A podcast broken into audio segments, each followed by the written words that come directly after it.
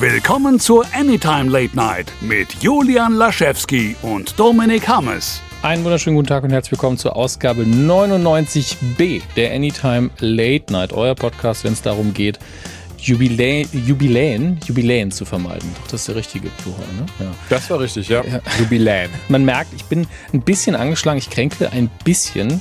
Äh, ich glaube, das geht meinem Co-Host nicht so. Das freut mich sehr. Hallo Julian. Hallo Dominik, nee, zum Glück nicht mehr. Also wir hatten, oder ich hatte vor zweieinhalb Wochen das Beats Meet Card Event in Ulm und ich dachte mir ja, ich bin so mega smart, da ich die meiste Zeit drin bin, brauche ich nicht mehr als einen Pulli. Und in mhm. Ulm waren es aber Minusgrade und ich bin da ohne Schal, ohne Jacke, ohne irgendwas, nur mit diesem Pulli angekleidet durch die Gegend gerannt und äh, hatte dann auch als, pünktlich, als ich zu Hause war, weil ich auf den Zug dann fast eine Stunde gewartet habe, auf dem Bahngleis irgendwann gemerkt habe, dass meine Hände so kalt waren, dass sie wieder warm wurden. Was ein ganz schlechtes Zeichen ist übrigens, Leute. Wenn euch sowas mal passiert, ganz dringend schnell äh, ins Warme. Und naja, am nächsten Tag dann Halsschmerzen ohne Grenzen gehabt. Drei Tage hat das angehalten, danach war ich wieder kerngesund zum Glück. Von daher, ich schätze mich glücklich, mein Immunsystem hat geregelt, mir geht's äh, blendend. Dankeschön. das freut mich wirklich sehr. Ich fand es nur schön, wie du die Überleitung einfach direkt gegriffen hast. So, ja, ich habe übrigens dieses Event gehabt. Ich so, okay, das, das klang jetzt von wegen. Ach so, bist, das du, sollte kein Backhand-Brag werden. Ich, ich, weiß, dass es kein Brag war. Deswegen habe ich ja umso mehr lachen müssen, weil ich dich so gut kenne. Aber es war wirklich dieses, ah, Krankheit, da habe ich eine Geschichte zu, denn ich war auf diesem Event bla, bla, einfach losgelaufen. Das ist wirklich so, als wäre der Schiedsrichter zieht die Startpistole und du rennst einfach schon. Mega für einen Podcast ja das Beste, was man sich wünschen kann. Gar keine Pause. Es geht einfach weiter. Ähm, jetzt müssen wir aber ganz kurz sagen, das hier ist die letzte Anytime Late Night dieses Jahr für 2022. Ich glaube, Jawohl. das können wir sicher sagen. Es ist heute Aufzeichnungsdatum ja. der 6. Dezember. Wir sind beide in der Jahresendvorbereitung, sowohl was Arbeit angeht, als auch Familie und Privatleben. Ich habe die Woche hier, fahre ich noch ganz viel durch die Gegend, weil, und wir müssen, also ich muss noch drei Folgen Radio Nukular aufnehmen für dieses Jahr. Immer die, die großen drei dicken Hui. Folgen, noch zwei mhm. Folgen Medienkuh. Ähm, und damit ist das hier jetzt die letzte Anytime. Und dann gucken wir mal, wann ich dazwischen nochmal atme und aufs Klo gehe. Ähm, ich wollte auch gerade fragen, was die Themen nukular sind. Ich gehe davon aus, das würde, verrätst du lieber nicht. Nee, das kann ich alles verraten, tatsächlich, weil das alles bekannt ist. Das eine ist so. ähm, schon seit Wochen angeteasert und wir haben es bisher einfach nur noch nicht geschafft. Jetzt habe mhm. ich aber das Cover in Auftrag gegeben, jetzt müssen wir es auch machen. Nämlich Tim Burton, was ja auch passend ist natürlich für Wednesday, die gerade gestartet ist. Da reden wir heute ja auch noch ein bisschen drüber. Oh ja. Mhm. Und ähm, dann haben wir den Jahresrückblick für 2002. Ja, wir machen ja immer am Jahresende einen Jahresrückblick von vor 20 Jahren. Da werden wir dem Retro-Anspruch dann doch mal wieder gerecht, einmal im Jahr. Und ähm, das ist, heißt aber auch, dass ich gerade die schöne Aufgabe habe, wirklich diese drei Cover, die dann immer zusammenhängend im Jahr zu betreuen. Und das, ich sage es immer wieder, am schlechtesten Tag in meinem Job, der wirklich traumhaft ist. Ja, alles, was mir schlecht ist, ist selbst verschuldet an meiner Arbeit. Ähm, mhm. Ähm, ist das ähm, Entwerfen, und ich sage Entwerfen in Anführungsstrichen, ähm, oder das Briefen der Cover ist für mich einfach das Schönste am ganzen Job. Und am Jahresende ist das nochmal viel, viel toller, wenn man mit so viel Spielzeug, das ist ja wirklich so, als hätte ich eine Kiste mit Spielzeug aus vor 20 Jahren und noch irgendein anderes Thema und dann darf ich daraus so ein, ein großes Playset bauen und jemand anders muss es zeichnen, weil ich es ja nicht kann. Also ich habe ja hier, ich habe hier immer so Bleistiftzeichnungen mittlerweile, um das Layout, das ich mir so vorgestellt habe, mal grob vorzuzeichnen. Das ist immer so, oh, hier hat jemand, hier hat jemand äh, ein paar Hühnern die Füße mit mit schwarzer Tinte angemalt und die Hühner sind über ein Blatt Papier gelaufen und unser Illustrator macht daraus dann was Wunderschönes. das oh, das verstehe ich aber sehr gut. So das finde ich auch immer sehr, sehr schön. Ich habe ja das große Glück, dass ich dabei äh, mit Ben zusammenarbeiten kann. Der ist mhm. ja Designer, Freischaffender, Ben, äh, der Unlocked-Kollege, falls jetzt gerade jemand was nicht sagen sollte. Und ähm, das freut mich immer sehr, weil bei ihm ist das eigentlich genauso. Also ich kann quasi ihn äh, füttern wie eine kleine Maschine und gebe ihm dann meine Prompt und ich sag so, ja, also ich stelle mir da vor, da ist jetzt ein Go-Kart drauf und da sitzt jemand drin und der fährt in die Zielgerade ein. Mach was damit. Mhm. Und äh, einen Tag später, also spätestens einen Tag später, aber ich weiß noch nicht, wie der Junge das macht, aber du kennst ja dieses so, ne, entweder es geht schnell, günstig und geil oder, ja. äh, nee, Quatsch, entweder es geht schnell und günstig oder günstig und geil und so weiter. Es ist komplett falsch. Ich hoffe, ihr wisst, wie ich das meine. Okay, was du meinst, ähm, ist Pick Two. Du kannst nur zwei genau. von drei Sachen. Entweder es ist günstig ja. und es ist schnell, oder es ist schnell und es ist geil, oder es Dankeschön, ist geil genau. und, und äh, das habe ich auch wieder eins vergessen. Aber du kannst immer nur zwei davon haben Und auf jeden Fall möchte ich raus, dass Ben, äh, der checkt aber alle drei, was ich sehr verwunderlich der, finde. Ja, aber er macht ja auch einen Freundschaftspreis. Das ist ja der Punkt. Ich möchte nur, weil ähm, für meine ganz kurz, ganz kurz, das war wirklich auch klarzustellen, für meine privaten Sachen ja, aber alles ja. aus dem beruflichen Content und Peace Meet, nein, ganz im Gegenteil. Genau, wir zahlen ihm genau darum ging's mir. sogar eine, eine sehr konkurrenzfähigen äh, Geld. Du hast es aus einer, aus einer anderen Motivation klargestellt, nämlich aus der Motivation, und das ist auch wichtig zu sagen, Peace Meet bezahlt seine Leute gut, und da bin ich mir auch sicher, als jemand, der es nicht de facto weiß, bin ich mir trotzdem sehr sicher. Ich kenne dich und ich kenne Peter oh ja. auch zumindest kurzfristig. Bin ich mir Drei sicher. Videospiele im Monat darf ich mir aussuchen und, ähm, und Gummibärchen und Wasser, ja, alles gratis. ähm, nee, aber, wie gesagt, ich kenne Peter gut genug, obwohl ich ihn nicht gut kenne, um einzuschätzen können, nee, der würde niemand schlecht bezahlen. Äh, alles andere würde mich vorher überraschen. Ich habe es aus der Motivation klarstellen wollen, dass natürlich, wenn ihr jetzt um die Ecke kommt als, hallo, ich arbeite bei BMW in der dicksten, dicksten Abteilung und habe gehört, ihr kann mal Geld sparen. Nein. Natürlich wird Ben euch einen vernünftigen Preis abverlangen wollen, denn ich möchte jetzt nicht, dass der 20 E-Mails bekommt, wo sagt, ich habe gehört, du bist günstig, mach mal. Ähm, nee, der Mann muss auch äh, seine Miete bezahlen und gehört wie alle anderen auch adäquat bezahlt. Ähm, aber ja, da, da haben wir uns selber schnell in eine Ecke geredet und wollten ganz schnell wieder da raus. Ähm, ben kann natürlich alle drei Sachen, wie viele Illustratoren, die ich kennengelernt habe. Die sind nämlich oft unterbezahlt, deswegen können die alle alle drei, sollten aber immer nur, ja, okay, ich kann schnell sehr teuer und gut. Ja, aber günstig geht dann halt einfach nicht mehr. Punkt. Ähm, entsprechend äh, ist einfach schön, dass wir mit so talentierten Leuten zusammenarbeiten. Das muss man auch mal sagen. Wir, wir können nur labern und, und das ist auch gemein. Ne? Ben kann labern und zeichnen. Ja, ich kann labern und äh, Events machen. Das ist doch auch was. Oder ist das, zählt das auch noch zu labern dann dazu? Weiß ich gar nicht. Weiß ich gar nicht. Du kannst aber auch noch was. Du kannst nämlich ähm, definitiv Bücher schreiben. Das, äh, ich spreche es an, das steht nicht auf der Agenda drauf, aber dein nächstes Buch ist angekündigt. Das hatten wir, glaube ich, in der letzten Ausgabe oh, noch nicht sagen das können. Stimmt. Nee, stimmt. Zu dem Zeitpunkt ähm, war das noch nicht öffentlich. Aber danke, habe ich ehrlicherweise, ich habe nicht dran gedacht. Na, Gut, dass du es angesprochen dachte hast. Ich mir. Das kommt auch mal ein bisschen charmanter rüber, als wenn man irgendwie sagt, so ja, ich hatte vor zweieinhalb Wochen Peace with Go-Kart Event, ne? ähm, nee, genau, ich konnte das, dass ich glaube ich auch kurz vor dem Event äh, durfte ich das endlich, endlich ankündigen. Es hat mir sehr in die Finger gejuckt, weil ich weiß es jetzt schon seit Juli, August rum ähm, dass eben mein erster Fantasy-Roman, beziehungsweise damit auch mein viertes Buch, mhm. weil ich habe das Gefühl, dass wenn ich das mal auch auf Instagram oder so geteilt habe, dass viele Leute über diese Formulierung mein erster Fantasy-Roman äh, drüber gestolpert sind, ähm, weil es tatsächlich schon mein viertes Buch ist. Und ja, der kommt im am 23. Februar 2023 raus. Ich hatte sogar heute ein sehr, sehr schönes Gespräch nochmal mit dem Verlag, wo sie mit mir durchgegangen sind, was wir ähm, dann alles noch so zusammen machen werden an, an, an Werbekram, was die sich noch so vorstellen, weil ich meine erste Version haptisch in Händen halten werde. Alles sehr, sehr aufregend, bin ich ganz ehrlich. Also ich freue mich mhm. da unfassbar drauf. Ähm, bin auch dahingehend aufgeregt, dass ich schon Sorge habe, dass man das in der Hand hält, also angefangen natürlich bei den LeserInnen, dass sie das in der Hand halten und sich denken, boah, das ist aber scheiße. ähm, oder aber auch umgekehrt, dass das vielleicht AutorenkollegInnen in der Hand halten und denken, ach, der kann ja gar nicht schreiben. Krass. Ich dachte immer, dass er hat immer so viel darüber gesprochen. Ähm, wir werden sehen. Denn ich hoffe natürlich ganz, ganz ehrlich, dass es ähm, ein kleiner Erfolg wird. Und das meine ich im Sinne von erfolgreich genug, dass man eben mir gewährt, weiterhin Bücher zu schreiben. Das auch tatsächlich im kleinen Rahmen. Also da habe ich mir äh, im Vorfeld jetzt auch länger Gedanken drüber gemacht, denn so wie mein professionelles oder mein berufliches Leben gerade läuft, sprich der Job bei Pete's Meet, aber auch das Podcasting zähle ich so ein bisschen dazu. Dazu dann aber eben auch das Buchschreiben, das mag ich so, aber ich möchte nicht, dass beispielsweise das Bücherschreiben absolute Überhand nimmt.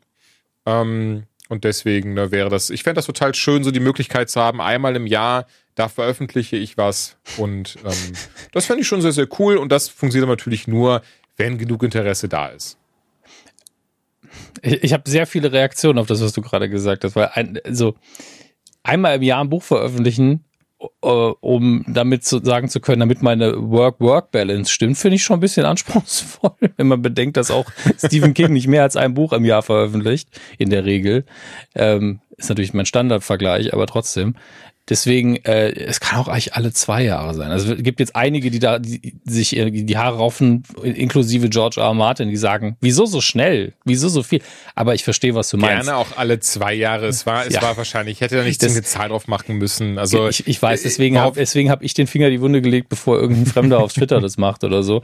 Ähm, mhm. Aber ich weiß, was du meinst. Du möchtest einfach nur ja. nicht, dass du da sitzt und sagst so, ja, jetzt nachdem das natürlich ein Millionenerfolg war und ich die Filmrechte verkauft habe, da äh, kann Pete Smith natürlich gucken, wie sie ihre Events organisieren, sondern du möchtest halt deinen normalen Arbeitsalltag haben und dann ab und zu lieber an einem Projekt, Buchprojekt arbeiten, das dir Spaß macht, als das dein Hauptjob werden würde. Und äh, das kann ich nachvollziehen. Auf jeden Fall. Genau das. Ne? Und wenn ihr aber Bock habt, da mich jetzt zu unterstützen, dann könnt ihr beispielsweise bei talia.de, bei bücher.de äh, oder auch bei Amazon von mir aus. Ich habe jetzt aber immer wieder mitbekommen, dass wenn ich Amazon nenne, dass das viele Leute nicht so geil finden kauft einfach beim kleinen Buchladen um die Ecke, also einen, den ihr auch Oder, gut findet, dann genau, unterstützt ihr den Laden sagen. und Julian.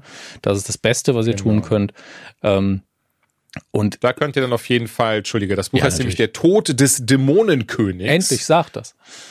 Endlich sagt das. Ähm, und da geht es darum, dass die junge Kira soeben den enthaupteten Kopf ihres Verlobten in der Hand hält und dabei zugesehen hat, wie der Dämonenkönig genau diesen abgeschlagen hat und jetzt auf Rache sind. Ehrlicherweise, das klingt super lustig, aber weißt du, wie lange es mich gebraucht hat, diesen einen Satz mal zu haben, ohne zu viel zu verraten, ohne irgendwie äh, ja auch das Gefühl zu, ha äh, Gefühl zu haben, dem nicht gerecht zu werden. Das war richtig, also das klingt so lustig, aber das war mit das Schwierigste, irgendwie einen Teasertext zu überlegen, der halbwegs das wiedergibt, was man erwarten darf. Das ist ja auch eine Kunst für sich. Also ähm, ich, ich rede ja auch, aber auch mit vielen Kollegen, also sowohl in, also in allen Kreativbranchen habe ich schon über Pitchen geredet. Weil Pitchen ist ja auch dieses, du sollst kurz zusammenfassen, was das finale Produkt sein wird, sei das ein Buch, ein Film, was auch immer. Ähm, ein kreatives Produkt, wo die Erfahrung, es so wahrzunehmen, wie es dann hinterher da ist, das Perfekte und Beste ist. Im Pitch soll es aber noch besser sein damit die Leute dir auch das Geld geben und die Möglichkeit geben, es zu tun zum Beispiel.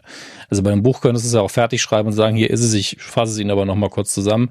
Aber die, diese Kunst, das in kleinen nochmal zu schaffen und dann sitzt man gerade als die Person, die es selber geschrieben hat, so, ja, aber wichtig ist auch in Kapitel 3, ist eine echt geile Szene, ne? Kann ich ja, euch jetzt ja, nur nicht verraten, weil, weil das geht ja nicht. Ist ja eine Überraschung, ne?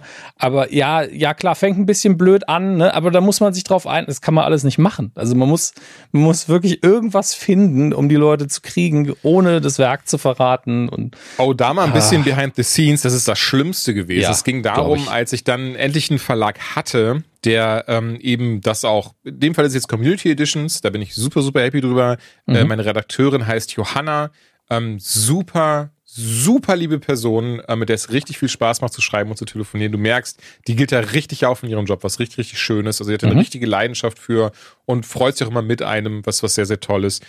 Ja, aber im Wesentlichen war es dann dieses so, dass wir dann geredet haben, okay, was ist denn, wenn das jetzt etwas erfolgreicher ist? Ähm, dann wäre natürlich cool, wenn ich auch weiter schreiben würde und ob ich halt schon wüsste, wie dann eben beispielsweise das hier weitergehen könnte, weil das ist eben meistens das, was man im ersten Anlauf dann macht, dass man eben nicht sagt, okay, jetzt schreibe ich eine komplett andere Geschichte oder ne, mach halt was eine komplett neue Büchse auf, sondern schau erstmal, dass ich das, was ich hier jetzt habe, zu Ende bringe oder oder weiterspinne und dann zu Ende bringe, wie auch immer. Und das war, also weil lustigerweise, ich hatte das im Kopf, aber das war sehr schwierig, wirklich so, also das tat mir in der Seele weh zu sagen so, ja, das würde in einem theoretischen Band 2 passieren. Das ist Anfang, Mitte, Ende. Das würde im theoretischen Band 3 passieren. Das ist Anfang, Mitte, Ende.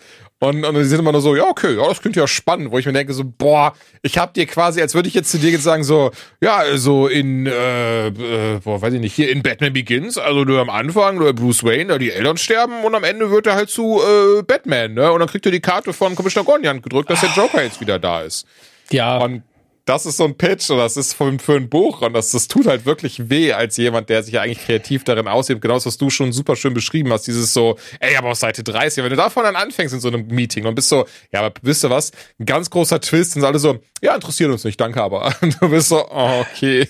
Ja, und gleichzeitig ist es irgendwie in allen Branchen so üblich, dass man, das steht auch immer bewusst da, wenn, wenn man neu anfängt bei sowas, mit Ende. Und ich bin so, das ist doch scheiße. Und gleichzeitig mhm, hat man dann so abgebrühte Leute da, die im Idealfall noch so begeisterungsfähig sind wie die Johanna jetzt.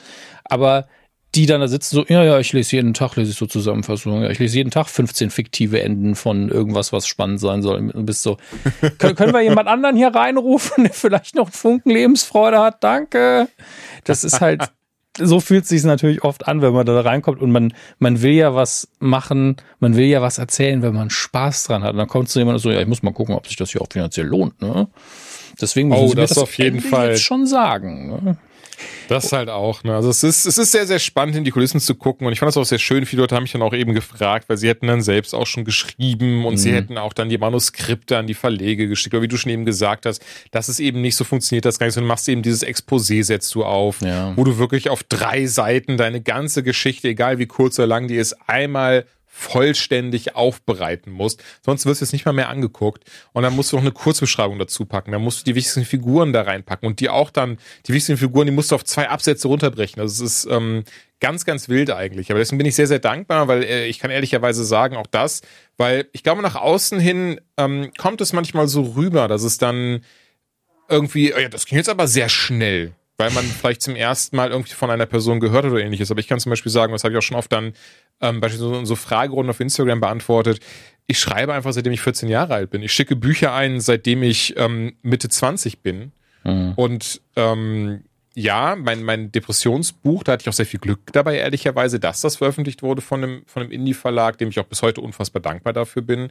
Die zwei Bücher danach, die habe ich ja nicht veröffentlicht, weil das meine Geschichte ist oder weil das, ne, was da, was da quasi steht, ich, ich zwingend gut geschrieben habe, was ich hoffentlich gemacht habe am Ende des Tages. Aber, sind wir ehrlich, war Ghostwriting und weil das von Personen sind, die zumindest zu der Zeit, wobei ehrlicherweise, ich glaube, Knossi ist immer noch sehr am Polarisieren, ähm, bekannt waren und dessen Geschichte man lesen wollte. Und gerade eben, wenn man dann so einen Roman, der komplett fiktiv ist, der nichts mit einer bekannten Person oder sonstiges zu tun hat, das ist ein Hard Sell. Und das ist tatsächlich mhm. mein drittes fertig geschriebenes Buch, was ich ähm, versucht habe, äh, unter, unter ähm, ja, dass es, dass es veröffentlicht wird, unter, unter einen Verlagshut zu bringen. Und die anderen beiden bisher nicht. Ich keine Ahnung, ob die jemals das Tageslicht erblicken werden. Finde ich, ist gar nicht schlimm, denn allen voran schreibe ich für mich selbst und nicht für andere. Ähm, was mich aber umso früher und dankbarer macht, dass ihr das lest. Bitte nicht falsch verstehen. Mhm. Ähm, aber ja, also deswegen, es hat sehr, sehr, sehr, sehr, sehr, sehr lange gedauert. Und auch hier waren das jetzt, glaube ich, fast zwei Jahre, bis ich wirklich mal, endlich mal positive Resonanz bekommen habe. Ja, und äh, es ist eigentlich immer so, äh, wenn man dann irgendwie, also es gibt ja da so, so riesige Bubbles. Ich, ich sehe jetzt, Julian ist auch nicht der einzige Autor, den ich kenne, sondern ein guter Freund von mir, mit dem ich studiert habe, ist auch gerade im Begriff, seine erste Veröffentlichung zu machen. Nicht im Sinne von ähm, überhaupt, sondern seinen ersten Roman halt auch.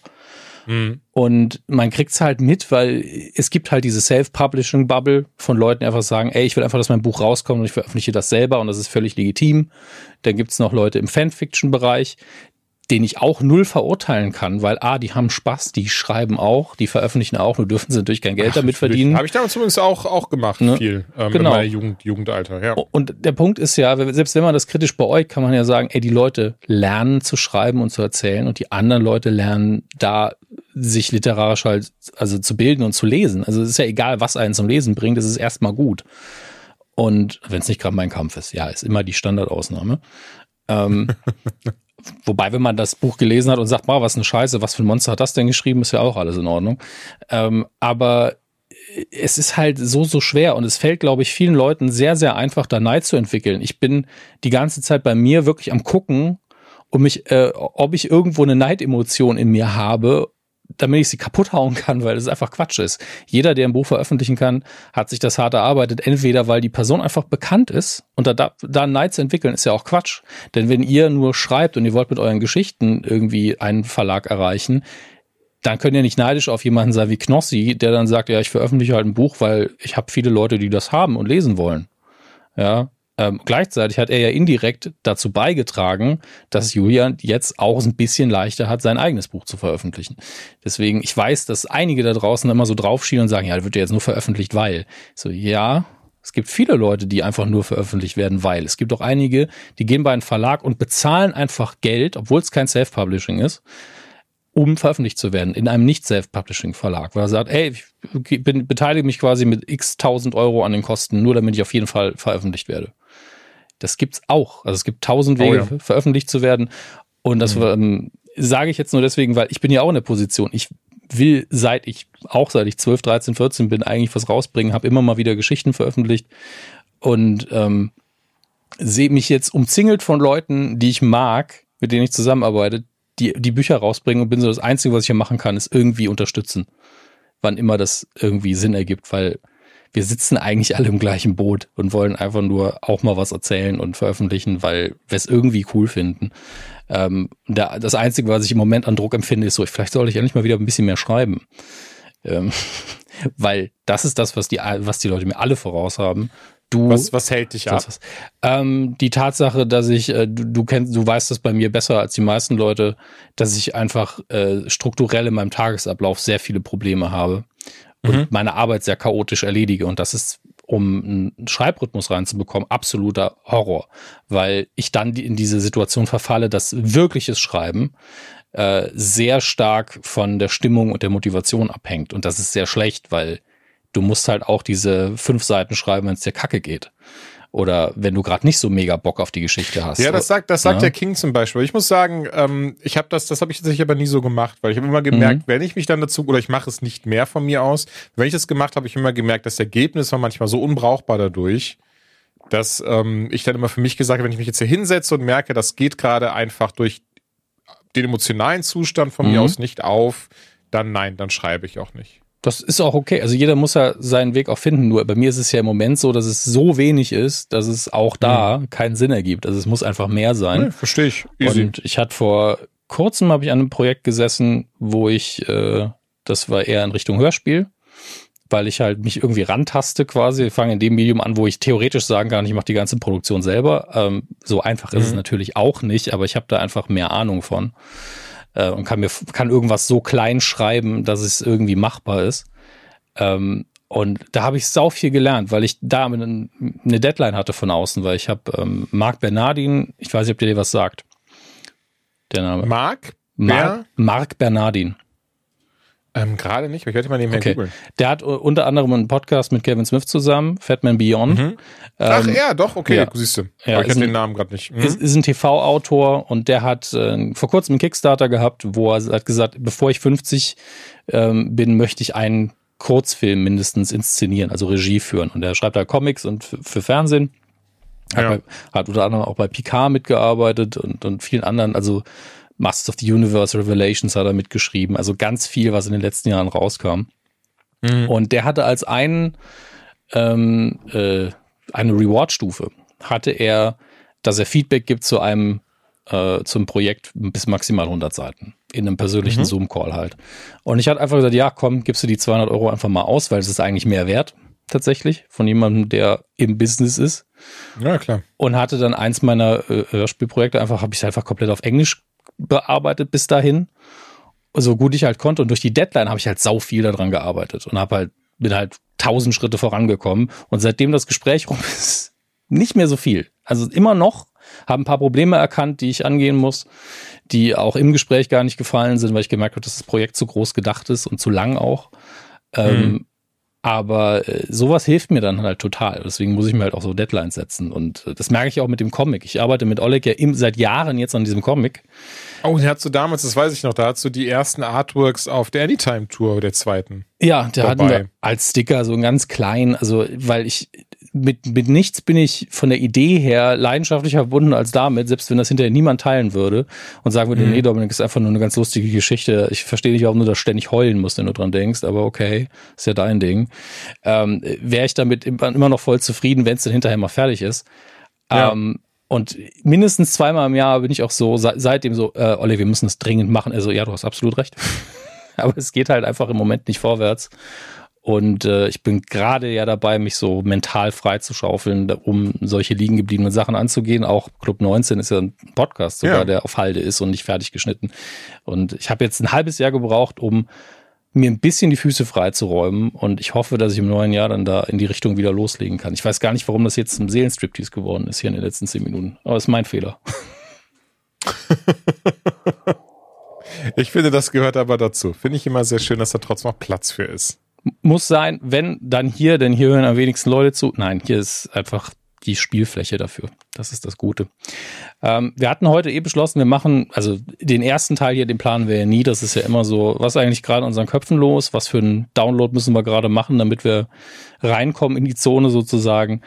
Ähm, und weil es die Jahresabschlussfolge ist, machen wir auch noch, und, und es ist vor Weihnachten, das sie erscheint, machen wir am Schluss noch ein bisschen Weihnachts- Kram, in, in, vor allen Dingen im Fokus auf Serien, machen jetzt in der Mitte eine klassische Anytime und wer, ich habe auf Instagram noch ein, äh, geguckt, wer hatte ein paar Fragen, sind gar nicht viele reingekommen, aber die können wir uns dann für den Jahresabschluss noch angucken, weil ich, ich glaube, theoretisch könnten wir mit so einem Format einfach FAQ-mäßig auch drei Stunden quasseln.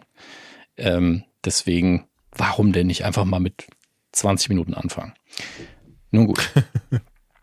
In welche Möchtest Richtung? du anfangen oder soll ich? Fang du gerne mal an, ich habe gerade so viel geredet. Easy. Ich denke, eine Sache, über die wir bisher noch gar nicht geredet haben, oder nee, schon gut, lass es, lass es mich anders machen, damit wir es direkt ähm, auch hier jetzt am Anfang machen, damit das auch, finde ich, den, den ähm, angemessenen Platz findet, ist, dass äh, dann ja direkt, direkt zwei, ich sag mal, Popkultur-Ikonen gestorben sind. Aber ich fange bei der an, die wir, glaube ich, beide sehr stark verfolgt haben. Kevin Conroy der, ja. wenn euch der Name jetzt gerade nicht sagt, im amerikanischen die Stimme von Batman in der Animated Serie war, aber auch in den Batman Arkham Games, also auch in vielen der Animated Filme, äh, der animierten Filme.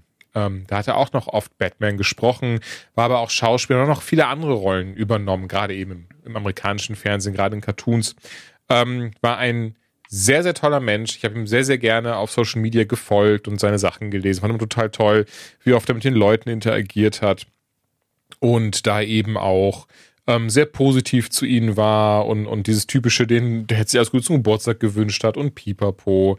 Ähm, einfach ein sehr, sehr sympathischer und toller Mensch gewesen, hat auch für den Unlocked Podcast, das ist ja die Video, die, der Videospiel-Podcast, bei dem du manchmal, ich hoffe, es wird dir gerecht zu sagen, zu Gast bist.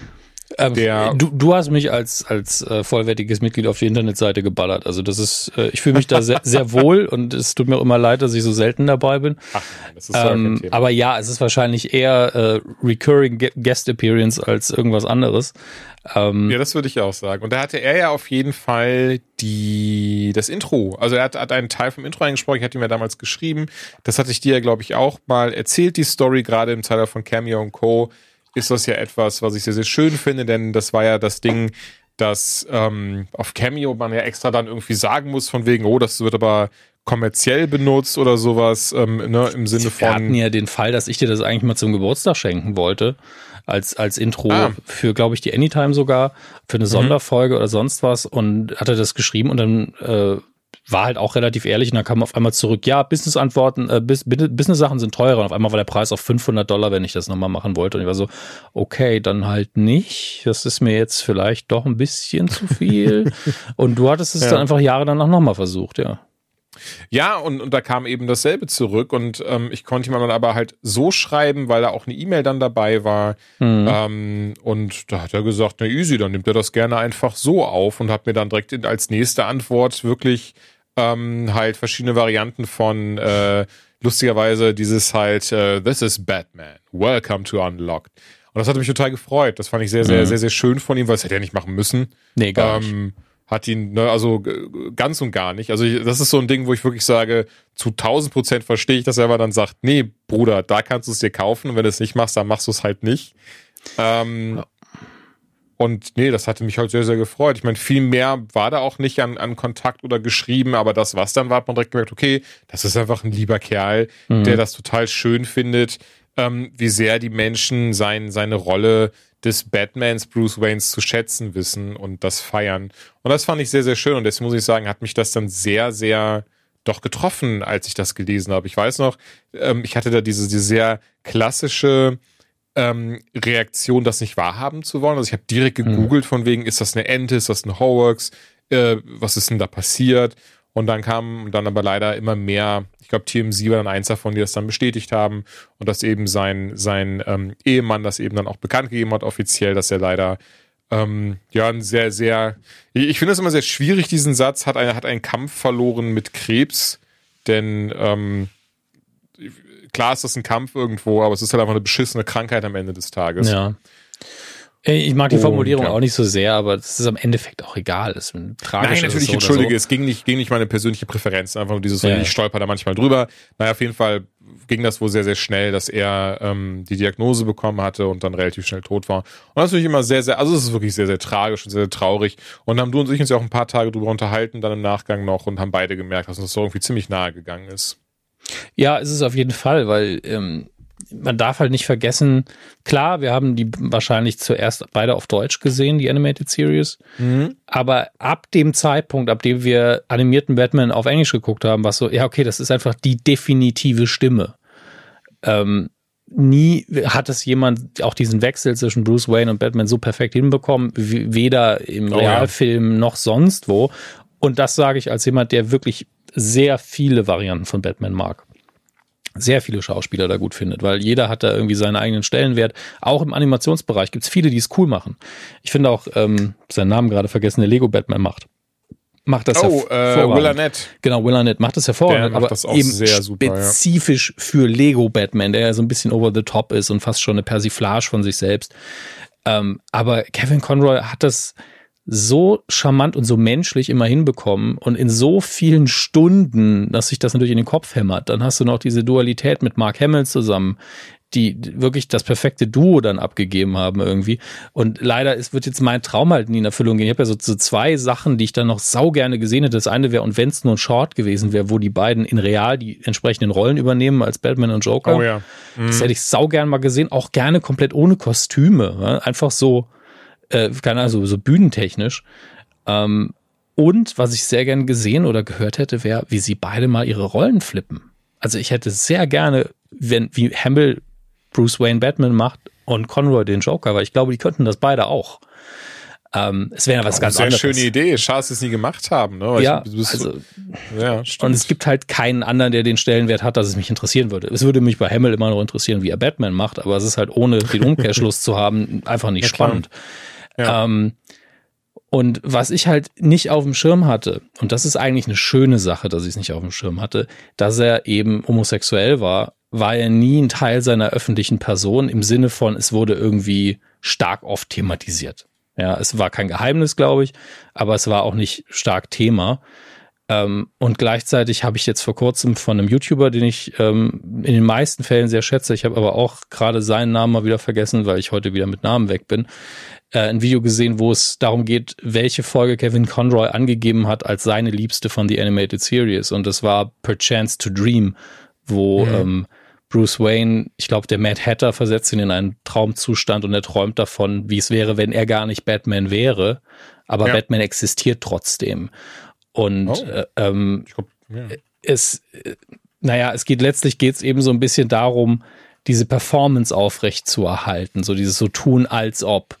Und was natürlich für ähm, Kevin Conroy, der jetzt nicht die jüngste Generation war, ähm, durchaus noch eine Rolle gespielt hat, dass er eben nicht immer out of the closet sein konnte früher und äh, dass diese Dinge da angelegt sind. Äh, Finde ich alles sehr, sehr spannend.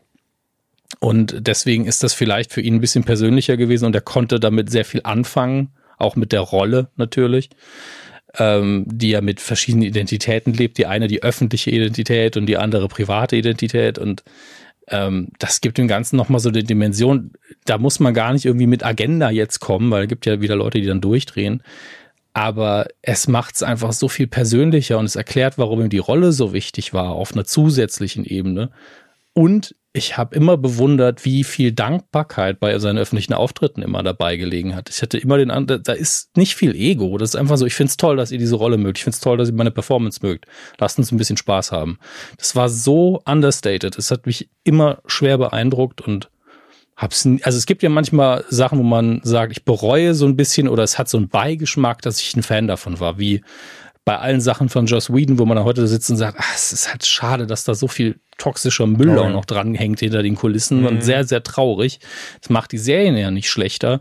Aber bei Kevin Conroy ist einer von diesen Fällen, wo er sitzt und ist so, klar, es kann immer mal was rauskommen über jemanden, aber rundum finde find ich den Mann super sympathisch und finde es traurig natürlich, dass er tot ist. Aber auch äh, sein Werk fand ich halt ganz, ganz toll und ähm, wie Kevin Smith so schön gesagt hat, immer wenn ich darüber nachdenke, wie Batman spricht, höre ich Kevin Conroy. führt gar kein Weg dran vorbei. Das ist einfach die Stimme und das wird sich vermutlich sehr, sehr lange bis nie ändern. Oh, ich glaube, da haben wir auch 100, ich glaube, wir haben da hundertprozentig drüber gesprochen. Mhm. Ich hoffe, du hast das Paradoxon in meinem Satz gehört. Ähm, deshalb, wenn ich Comics lese, immer. Ich höre, ich ja. lese das immer in seiner Stimme, den Joker immer in Hamills Stimme, lustigerweise ähm, Rage Al Ghul in Liam Neesons Stimme und so weiter und so fort. Aber ja gut, der ähm, hat einfach ne? eine geile Stimme, auch wenn es ja, ja. bestimmt nicht von der Darstellung her sonst die typische Rush Al Ghul Variante war aber lustigerweise die beste trotzdem. Also ähm, jetzt nichts gegen das Arrowverse und nichts gegen äh, Captain Jack Harkness, aber ähm, das ist halt nicht Russell Cool. Also mit den Comics fast nichts zu tun und äh, auch nicht so mega gut. Während der von Liam Neeson nicht so viel mit den Comics zu tun hat, aber schon sehr cool war. Ganz kurze Randnotiz an dieser Stelle auch dazu. Midnight Suns fand ich sehr spannend, mhm. ähm, wie ich manche User-Reviews ähm, lese, die sagen, was ist das für eine komische Geschichte? Das hat ja nichts mit Marvel und diesem und dem zu tun. Ich spiele dieses Spiel bin so, ey, das ist, das könnte eins zu eins ein Comic sein. das ist so, alles daran schreit so krass Comic, wo ich das Gefühl habe, dass die Leute, die das schreiben, nie ein Comic wirklich gelesen haben. Und das meine ich überhaupt ohne Front oder ohne Bevorurteilung. Ich finde so lustig, dass sie halt sagen, das ist so eine komische Geschichte, also das ist nicht mein Marvel. Und ich bin so, wenn du von den Film ausgehst, klar, aber wenn du von den Comics ausgehst, ist das halt ist es Marvel all over. So viel abgespacede Sachen wieder drin passieren. Ja, also diese Begründung von wegen was, das ist überhaupt nicht Marvel, das kann wirklich nur von Leuten kommen, die einfach nur das MCU kennen. Ja, genau, ähm, sag ich ja. und, ja. und, und, also in Comics passiert einfach alles. Also es ist einfach, wenn ich mir irgendeinen Mist jetzt einfallen lassen würde, wird wahrscheinlich einer sagen, naja, es gibt den Comic zwar so genau nicht, aber in Ausgabe 17 von Astonishing irgendwas passiert oh, was sehr Sicherheit. ähnliches. Und ich so, ah, du, wirklich? Es gibt einen Comic nur über einen Floh, der sich unter die Rüstung von Iron Man krabbelt und, und äh, durch Zufall tropft irgendein Sekret vom anderen Superhelden drauf und der Floh wird intelligent und bekommt Superkräfte. Das ist ja krass.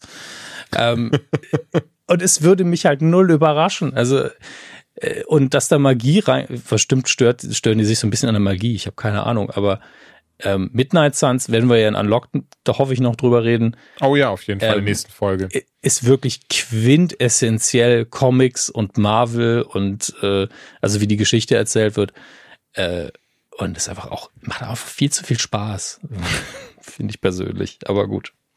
Ja, definitiv. Aber ja, genau davon, wenn ihr Lust habt, da werden, ich hoffe, du bist dabei, wenn du die Zeit hast. Ich, ich hoffe wirklich, wann, wann ist denn, ist es wieder, können wir ruhig intern wann ist denn die Aufnahme? Ist die wieder für Donnerstag angelegt? Also die, die ist meistens Donnerstag und die Folge kommt am 17. soll sie rauskommen. Also wahrscheinlich ist am 15. Dezember die Aufnahme dazu. Am 15. Okay. Ich, ich notiere mir das jetzt schon mal im Kalender mit einem Fragezeichen und äh, Na, easy peasy. werde es für meine Programmplanung, weil wie wir alle wissen, muss ich noch fünf andere Podcasts machen, äh, berücksichtigen. das wird anstrengend. Gut. Ähm, ja, und die andere Person, die leider viel zu früh vor uns gegangen ist, ähm, ist Jason David Frank. Und ich kann mir vorstellen, dass sie vielen hierzulande gar nicht sagt, was ich jetzt, ähm, was ich in der Form gar nicht mitbekommen auf Reddit mal mehr gesehen habe. In Amerika schien tatsächlich ein ziemlich großer Name gewesen zu sein. Gerade alles, was ähm, die verschiedenen Cons anging und, und äh, Auftritte und Pipapo, mhm. der ist wohl sehr viel durch die Gegend gereist da. Ähm, Jason David Frank, wer ihn nicht kennt, er war damals der originale grüne Ranger, dann der weiße Ranger, dann der rote Ranger, dann der schwarze Ranger, dann wieder der rote Ranger.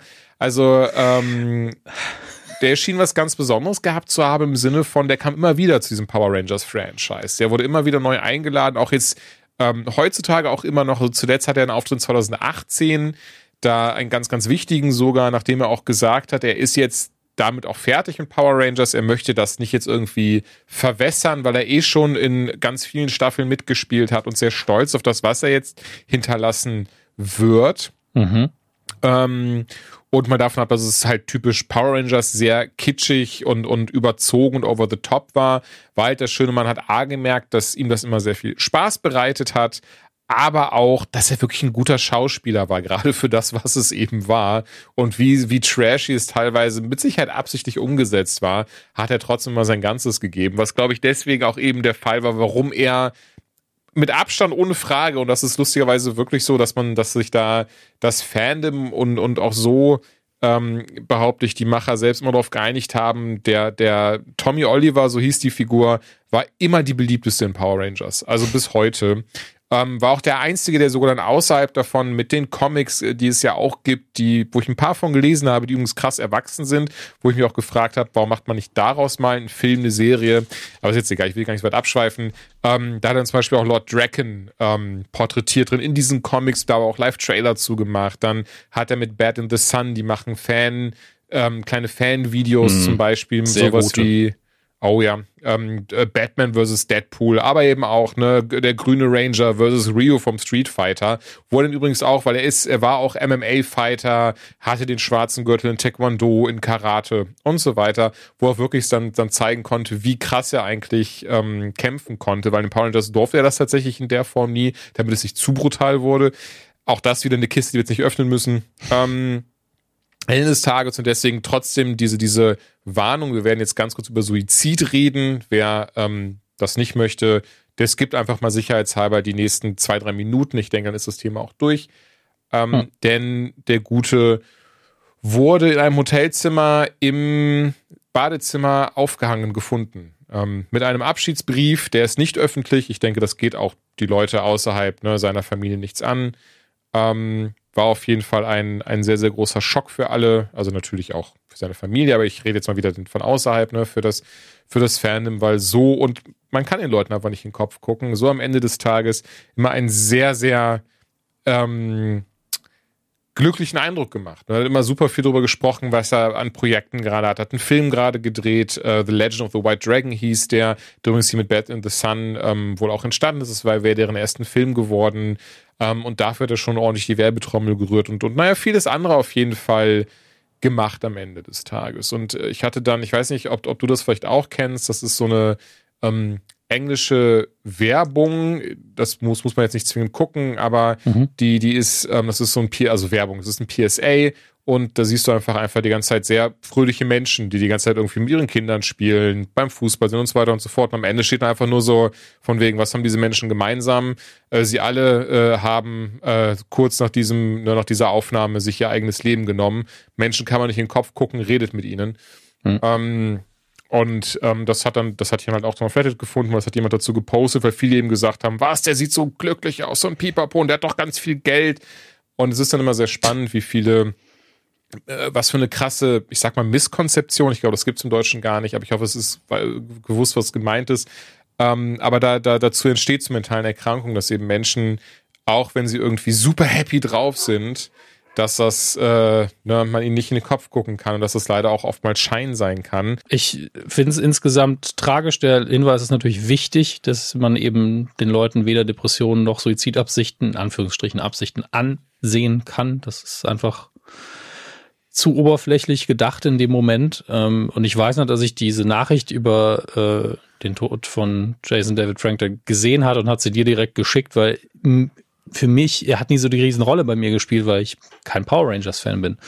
Mhm. Aber ich wusste einfach, okay, das ist kein schöner Tag für den, für Julian jetzt. Ähm, das ist halt immer dieses Ding, ich meine, verheimlichen kann man es dir ja sowieso nicht, das ist ja Quatsch. Ach nein, ne, natürlich. Es ist halt total lieb, dass du trotzdem irgendwie kurz gedacht hast, dass man irgendwie, ne, man möchte ja die Leute, die man gerne hat, trotzdem irgendwie schützen am Ende des Tages. Aber ich denke, gerade bei sowas immer viel besser, das dann vielleicht auf so eine Art und Weise zu erfahren, als random zwischendurch. Was natürlich sehr schade ist, ich glaube, dir hatte ich das erzählt. Ähm, ich hatte, ich hatte, ähm, boah, Anfang des Jahres gegen Mitte hin mal ähm, geschaut. Da hatte ich hatte, wenn ich das mal erzählt habe, ich hatte bei IMD Pro mir eine Mitgliedschaft geholt und einfach mhm. mal wild rausgeschrieben, mit wem ich gerne mal Interviews machen würde, den ich gerne mal einladen würde. Mhm. Das war kurz nachdem ich ja in Barcelona war beim, beim Interview, beim Tom Holland Interview. Und ähm, er war halt auch dabei. Und okay. ähm, ich habe ein paar verschiedene äh, angeschrieben. Bei einem warte ich gerade immer noch. Ähm, ehrlicherweise, ich glaube nicht, dass das passiert. Ich war jetzt immer noch für mich weil ähm, der Schauspieler würde mich sehr, sehr freuen, wenn das, wenn das klappen würde. Mhm. Da habe ich nie eine direkte Absage bekommen, sondern nur ein, ey, gerade hat, hat äh, er keine Zeit, aber äh, melde ich ja nochmal äh, Anfang nächsten Jahres. Von daher mal schauen. Ähm, nee, aber Jason David Frank war auch dabei und da war halt auch die Antwort tatsächlich ähm, im Wesentlichen, wo ich auch ehrlicherweise gar nicht weiß, ob die, ob die von ihm selbst sogar kam. ähm, weil am Ende stand halt äh, einfach ne Best und dann JDF, das ist halt also ne seine Abkürzung. Äh, nee, aber von wegen, ja, halt gerade auch super viel zu tun, aber ähm, kann man gerne auch mal schauen, ob das gegen Ende des Jahres äh, nicht was wird. Ehrlicherweise ähm, hatte ich es dann irgendwann wieder so ein bisschen vergessen und dann fiel es mir halt jetzt wieder ein dann. Gegenfrage jetzt einfach mal wegen IMDb, IMDb Pro. Hatte ich nämlich auch yes. schon. Wie ist denn dann deine Quote so einfach nur was Antworten angeht? Gar nicht Erfolg oder sonst was, sondern einfach nur, wie viele wirkliche persönliche Antworten hast du bekommen? Prozentual. Ich will halt echt nicht lügen, aber es ist jetzt wirklich sehr spontan übers Knie mhm, gebrochen. Klar. Lass es, lass es 20 Prozent sein. 10, okay. 20 Prozent. Ja, das ist ungefähr das, weil wenn, wenn ihr je darüber nachgedacht habt, euch einen IMDb Pro-Account zu machen, macht's dann, wenn es irgendwie ein günstigen, günstiges Angebot gibt äh, oder irgendwie einen Rabatt oder sonst was, weil ich habe da auch bisher so minimal gute Erfahrungen gemacht. Lohnt sich eigentlich nicht würde, wirklich für, für gerade uns in Deutschland.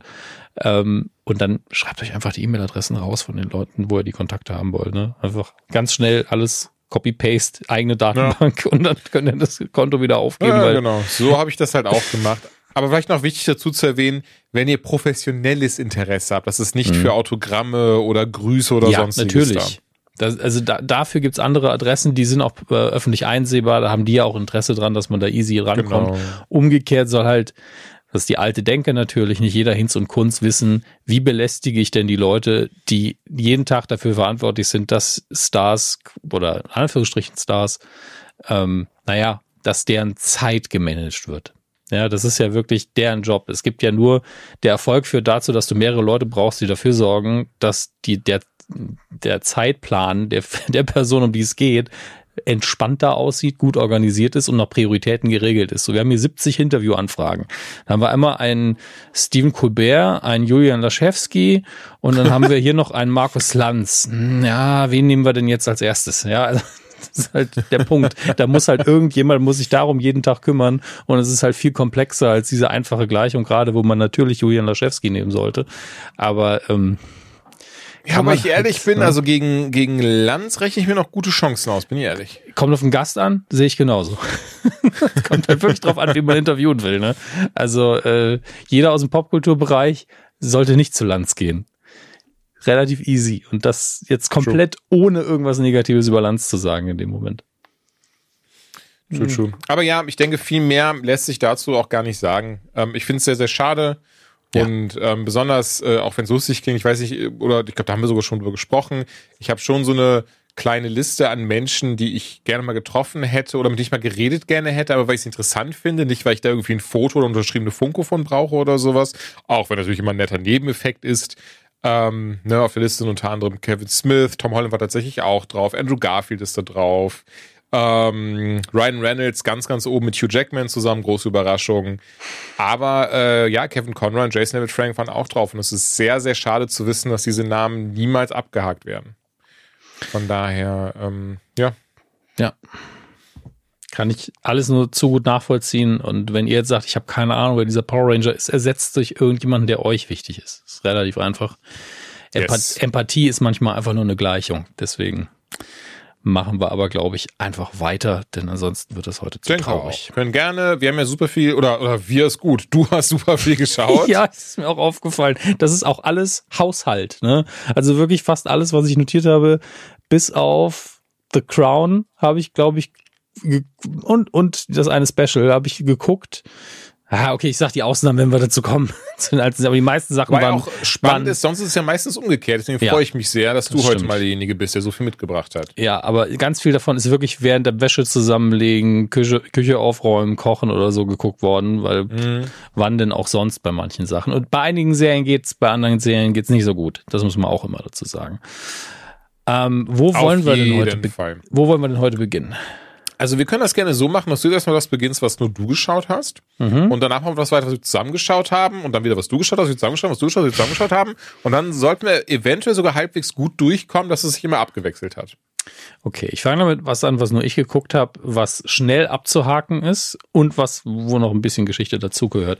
Ähm, das eine ist Warrior Nun hatten wir hier zu Staffel 1 relativ breit thematisiert sogar ähm, weil wir dann geguckt haben, ja, das basiert ja auf dem Comic, wie war der denn? Und du hast es gegoogelt und warst so, ach du liebe Zeit, das ist ja völlig übersexualisierter 90er-Comic. Ähm, und die zweite Staffel ist jetzt da und es ist einfach, äh, ist auf Netflix, ist einfach ein Guilty Pleasure. Es ist wirklich, man guckt das so weg und ist so, ganz viel davon ist wirklich, wirklich ein bisschen faul erzählt auch und das Worldbuilding ist ein bisschen fragwürdig. Alles ist so ein bisschen in Comic-Klischees auch aufgehangen, aber einzelne Momente sind richtig cool, einzelne Figuren sind richtig cool. Also es ist wirklich, man guckt, wenn man bis in die zweite Staffel vordringt bei Warrior, dann ist man schon so, ich habe meine Lieblingsnonne gefunden, ja, weil es einfach coole Figuren gibt. Und ähm, ganz viel davon ist einfach absurder Quatsch, aber es macht Spaß. Ich meine, ich, ich muss ja auch dazu sagen, ich rede hier mit äh, dem Autoren von Die Rache des Dämonenkönigs, der kennt sich mit sowas aus.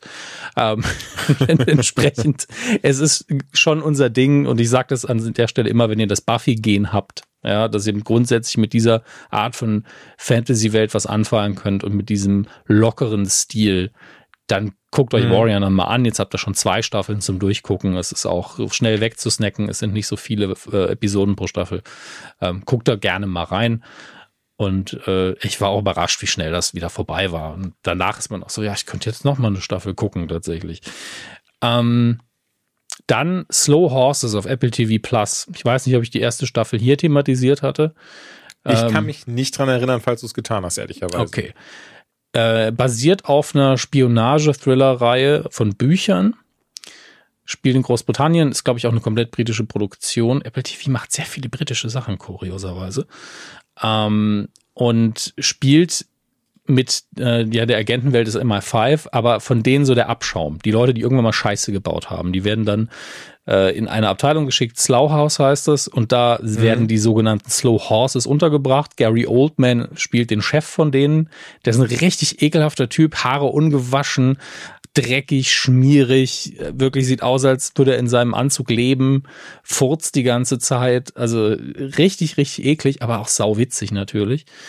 Und da es jetzt die zweite Staffel war, da ich äh, war bei den, also Woche für Woche kommt eine Folge, die ersten zwei sind, glaube ich, verfügbar. Und ich habe mir in, durfte in Berlin tatsächlich mir die ersten zwei ein bisschen früher angucken auf einem kleinen Event. Ähm, das war schön, äh, vor allen Dingen, weil man von der Örtlichkeit her, das war das Kino, Kino International, was ja ein altes DDR-Kino ist und man spielt in dieser Staffel auch ein bisschen mit den alten äh, ja, den Spionageaktivitäten im Kalten Krieg. Deswegen war das sehr mhm. gut gewählt. Ähm, hat am Schluss auch noch ein kleines QA gehabt mit zwei von den Darstellern. Es war alles sympathisch und die ersten beiden Folgen waren auch richtig gut. Ich finde, die waren wahrscheinlich sogar besser als die erste Staffel schon. Äh, kann ich nur empfehlen. Auch das macht einfach Spaß und ist intelligent erzählt. Ist halt, dafür braucht man halt nicht das Buffy gehen. Ne? Das kannst du auch, wer einen Tatort genießt, kann das auch gucken. Aber es ist viel unterhaltsamer als ein Tatort. Auf jeden Fall. Auf jeden Fall. Mhm. So, lass uns was suchen, was wir beide geguckt haben. Also da wären Gerne, also wir haben ja, ja, ja Entschuldigung. Ähm, Andor hätte ich jetzt direkt mal vorgeschlagen, weil die ist jetzt schon ein bisschen draußen, dann lief auch das Finale und die haben wir zumindest noch nicht drüber gesprochen. Ich weiß, ihr habt da eine Nukularfolge zugemacht, ne? Ja, Max und ich haben da, ich glaube, über zwei Stunden drüber geredet. Und deswegen erstmal deine Meinung. Hm, meine Meinung zu Andor, ich fand es sehr erfrischend, wie anders die Serie war mochte sehr, wie sie sich trotzdem ganz krass nach Star Wars angefühlt hat, obwohl sie ja wirklich ähm, eine, eine neue Richtung eingeschlagen hat, wenn man das so sagen kann. Sprich, sie war viel ruhiger, hat sich viel mehr auf das Bild, auf die Dramaturgie besonnen, wie wichtig die Dialoge da auch waren, die Beziehungen zu Charakteren. Also wirklich ein ein, ein ganz weiter Wurf wie zum, von Obi-Wan Kenobi zum Beispiel entfernt, mhm. wo man sich dann auch ein bisschen fragt, bin ich, bin ich ganz ehrlich, ähm, jetzt auch so im Nachgang äh, ist es doch so ein ganz, genau wie Rise of Skywalker, zumindest für mich so ein ganz kleinerer, bitterer Nachgeschmack bei der Obi-Wan-Serie leider. Wenn so eine Serie wie Andor direkt danach kommt und man merkt, okay, die können eigentlich richtig krasse Geschichten erzählen am Ende des Tages. Mhm. Ähm, warum haben sie das in der Form nicht auch bei, äh, ja, in dem Fall eben ähm, äh, Obi-Wan gemacht. Hieß sie Obi-Wan oder Obi-Wan Kenobi? Scheiße. Ich glaube, Obi-Wan hieß sie einfach nur, ne? Ich glaube auch, ja. Ja, warum haben sie es halt nicht da gemacht? Ähm, das fand ich sehr schade, aber über wann haben wir schon gesprochen? Deswegen ähm, Andor ähm, von mir allen voran wirklich das, das Geschichtenerzählen dahinter. Hammer, Worldbuilding, grandios. Ich mochte alle Schauspieler, also ähm, über äh, Stellan Skarsgård ähm, bis hin zu eben der der äh, Diego Luna, der Protagonist und auch die ganzen Nebencharaktere, also super gecastet, super besetzt, haben alle einen richtig tollen Job gemacht. Da, ähm, äh, ich wollte sagen, gerne mehr davon, aber wir wissen ja, kommt ja auch noch mehr von. Von daher, why not? Was ist, also ich gehe jetzt eigentlich, ich gehe tatsächlich davon aus, du wirst diese Meinung teilen. Ja, ähm, schon. Ich hatte halt wirklich meine Probleme damit, ne? Also Andor ist eben nichts, was man beim Spülen gucken kann. Das äh, ist jetzt oh, kein, überhaupt das, nicht. Das ist wirklich nichts Negatives. Das ist äh, aber auch nichts Positives. Es ist einfach rein objektiv. Die Serie ist zu fokussiert auf ihre Bilder, ähm, ist zu sehr darauf gebaut, dass man das konzentriert guckt und das auch mitverfolgt, was passiert. Ähm, ich finde die, wie soll ich das sagen? Also ich, ich finde sehr viel auf der Bedeutungsebene richtig stark. Ich finde mhm. die Illustration des Imperiums, die sozialen Auswirkungen, die Tatsache, dass man, dass überall diese, diese Fragen im Vordergrund stehen. Was kostet es, eine Rebellion unter diesem Imperium zu starten? Was bedeutet das? Aber auch, äh, was muss ein Imperium leisten und wie muss es agieren, wenn es so sein oder wenn es im großen Stile so ist, wie wir es aus den großen Filmen kennen, was bedeutet das im Kleinen? Was sind die Konsequenzen? Wie kaltblütig ist so ein System? Dass man diese Sachen im Kleinen nochmal nachvollziehen kann äh, und im Menschlichen nachvollziehen kann. Das illustriert es sehr, sehr gut. Ich finde spannend, dass sie diese Staffel so in Kapitel untergliedert, äh, untergliedert haben, mit so, ich mhm. glaube, man hat irgendwie zweimal drei Folgen, dann in der Mitte eine Pause und dann am Schluss nochmal ein Finale. Ähm, also der Gefängnisplot, dann am Anfang der Heist und äh, dann dieses krasse Finale nochmal auf dem Planeten, auf dem es angefangen hat. Das ist alles sehr gut durchdacht und strukturiert. Ich glaube immer noch, äh, und das ist Meckern auf hohem Niveau, dass man hier erzählerisch oder vom Suspense her ein bisschen mehr hätte machen können. Also es, es ist wirklich so, dass es teilweise sich angefühlt hat wie, ach, jetzt muss ich das nochmal gucken.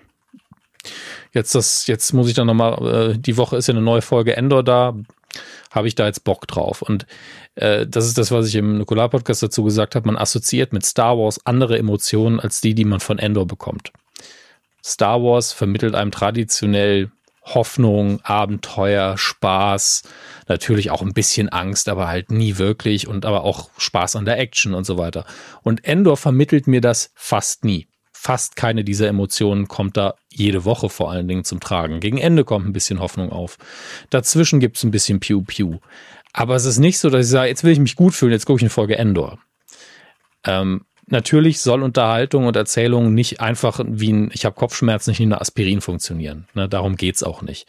Aber das ist der Grund, glaube ich, warum viele von uns, inklusive mir, da gesessen haben, so gucke ich heute eine Folge Ende oder gucke ich lieber was anderes und dann lieber was anderes geguckt haben.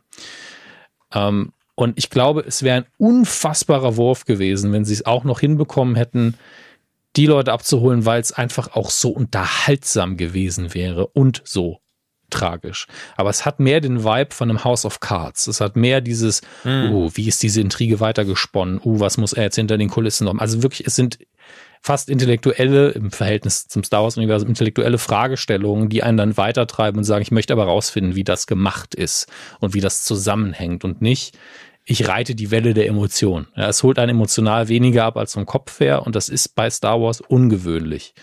Ähm, das, dass, ja, ja, das stimmt auf jeden Fall. Dass sie das nicht nochmal komplett verknüpft haben, kann ich ihnen nicht vorwerfen. Ich denke halt nur, wenn sie das hinbekommen, dann wäre das eine Jahrhundertserie. Ne? ähm, dass sie es nicht gemacht haben und konsequent gesagt haben, wir machen was mehr für den Kopf und ein bisschen für den Bauch. Völlig legitim. Dafür haben sie richtig gutes Fernsehen abgeliefert. Äh, was bei einigen aber sich nicht anfühlt wie Star Wars und das muss man auch akzeptieren. Das war auch die Ansage. Die Ansage war nicht, wir machen klassisches Star Wars Feeling. Das bei mir bei ein, zwei Bildern vielleicht mal rüberkam. Also sowas wie The Eye ähm, dieser äh, Meteoritensturm oder was das war, der so unfassbar mhm. krass aussah. Das schon ein wunderschönes Bild, da haben sie ganz tolle Sachen gezaubert. Und auch das ist Star Wars, einfach eine Freude an einem schönen Bild. Ähm, was hier aber dann wirklich unterlaufen war davon, dass wir gerade sehen, wie das Imperium so eine Spezies komplett unterjocht und ihre Kultur auslöscht. Und wir dann das Schöne sehen, auf dem diese ihre Kultur, äh, auf das ihre Kultur ausgerichtet ist und wissen, bald wird das einfach, also wird zwar dieses Phänomen noch stattfinden, aber es wird niemand mehr hingucken. Und äh, gleich, man sieht ein schönes Bild und es ist gleichzeitig traurig. Das ist schon gut, das ist schon gut gemacht alles. Ähm, Und ja, das ist diese innere Zerrissenheit, die ich noch habe. Der Zwölfjährige mir will mhm. das alles nicht gucken, weil er es ein bisschen deprimierend findet. Aber ich bin 40, also der Zwölfjährige passt ein paar Mal in mich rein. Und äh, ich kann das sehr, sehr groß wertschätzen, was hier passiert ist. Ähm, und wie du schon gesagt hast, es ist irgendwo schade, dass man ein, dass man bei Obi-Wan es nicht hinbekommen hat, diesen Qualitätslevel zu halten. Keiner erwartet von Obi-Wan den gleichen Ton.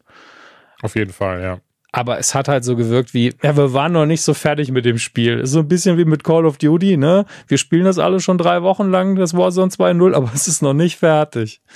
Genauso hat sich das bei Obi-Wan angefühlt, nur bei einer Serie kannst du halt schwer nachpatchen. Das ist schade. Und besonders ähm, bei, bei Obi-Wan, wir haben, glaube ich, darüber gesprochen, ich hatte selbst mal ein bisschen, äh, ich, ich versuche mich immer gerne an so Fanfilm-Sachen gedönt, sowas zu schneiden, merke aber immer, ich habe da viel zu wenig Know-how für dann aber auf YouTube ein, zwei Sachen gesehen, ähm, wo sie dann eben, wie sagt man, dass das Trailer zu ihrem eigenen Zusammenschnitten hatten und auch so Clips davon. Das mhm. Ding ist, ich weiß nie, ich weiß, das Ding ist, ich, ich weiß halt nicht, inwieweit sowas legal ist, deswegen, ich weiß auch nicht, wo man sowas runterladen kann, leider. Oder, oder zum Glück dann von mir aus. ähm, deswegen, ich habe sowas noch nie geschaut, so ein Fanfilm. Mhm gar nicht, auch nicht von Star Wars tatsächlich. Ich habe schon gehört, da gibt es ein riesig oder ich sehe immer, dass es riesige Community gibt. Wenn du auf diesen Seiten guckst, steht da immer so, ihr wisst ja, wo ihr das runterladen könnt. Ich denke immer so, nein, wo denn? Keine Ahnung. Ich, ich glaube tatsächlich, dass das wieder so Torrent-Geschichten sind, weil Torrent-Netzwerke sind ja immer noch live. Äh, das kann ich ruhig sagen. Das ist, glaube ich, rechtlich noch nicht verwerflich. Ja, ja, mit Torrent, ich hatte ich glaube ich mal in einem anderen Podcast, also im Rumblepack damals erzählt, hatte ich mal ganz dick Probleme. Da kam Abmahnung vom Anwalt rein, von wegen, ich hätte die Twilight-Filme über Torrent runtergeladen und ähm, das Ding war zu der Zeit, habe ich weder Torrent benutzt, noch habe ich Twilight runtergeladen oder geschaut. Bis heute nicht geguckt, die Dinger. Sehr ähm, Punkt. Wollen Sie mich beleidigen? Hätten Sie wenigstens was vorschlagen können, was mich interessiert? Ja, genau das. Und das Problem war aber, ich bin damit auch dann ähm, zum Anwalt gegangen, damals noch mit wenig Kohle am Arsch, mhm. so einen Beratungsschein gehabt. Und der wesentlich gesagt, so ja, können wir anfechten, wird sehr lange dauern und wäre sehr teuer. Besser ist, sie bezahlen jetzt diese 1600 Euro. Wow. Und zu ja und zu der Zeit wirklich, ich hatte, ich hatte kein Geld am Arsch. Ich hatte einen 450 Euro Job und ähm, ja, dann habe ich halt mit denen dann ausgemacht, dass ich denen irgendwie 60 Euro im Monat waren, das glaube ich zahle für die nächsten 50 Jahre und dann äh, Diese passte das dieser Kanzlei. Ja, ja, auch um nachher dann zu erfahren, ähm, die kaufen, oder, oder heutzutage weiß ich, sie kaufen einfach immer diese, diese Registerdinger ein. Und da kann tatsächlich sogar einfach, äh, ist nämlich meiner Schwester auch passiert, erst, einer meiner Schwestern auch, erst kürzlich, ähm, dann nochmal geschaut, ja mittlerweile, ähm, oder auch damals schon, wenn da auch irgendwie verrutschen bei den Adressen oder so, scheißegal, das prüft keiner so genau nach. Die schicken trotzdem diese Abmahnbriefe raus und äh, weil Leute oft Angst haben, bezahlen sie dann eben direkt. Bei meiner Schwester war das genauso. Ich habe ja dann aber ähm, selbst ein Schreiben aufgesetzt mit Hilfe von Google, wo ich geschrieben habe, hey, Sie sind der Adresse verrutscht, das ist nicht meine IP. Äh, das war so, also es ist kein Scherz, das kann man auch nachgucken. Das war so in etwa das Ding. Ja, Woche später kam ein Brief mit so, ja, Sie hatten recht, Dankeschön, tschüss.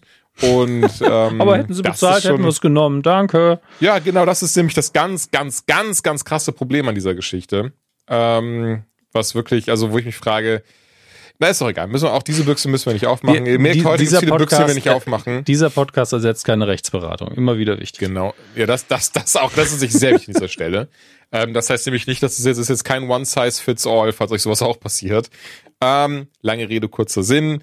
Ich hatte das nicht äh, runtergeladen und, und tatsächlich hat das aber auch dafür gesorgt, dass ich noch vor, also ich bin eh schon vorsichtig. Ich behaupte, dass ich eh niemand bin, der, der ähm, illegal runterlädt. Ehrlicherweise ähm, habe ich es ja oder haben wir das jetzt auch nicht nötig, weil wir sehr viel ähm, geschickt bekommen zum, zum Rezensieren und darüber, wie mhm. jetzt hier heute zu reden.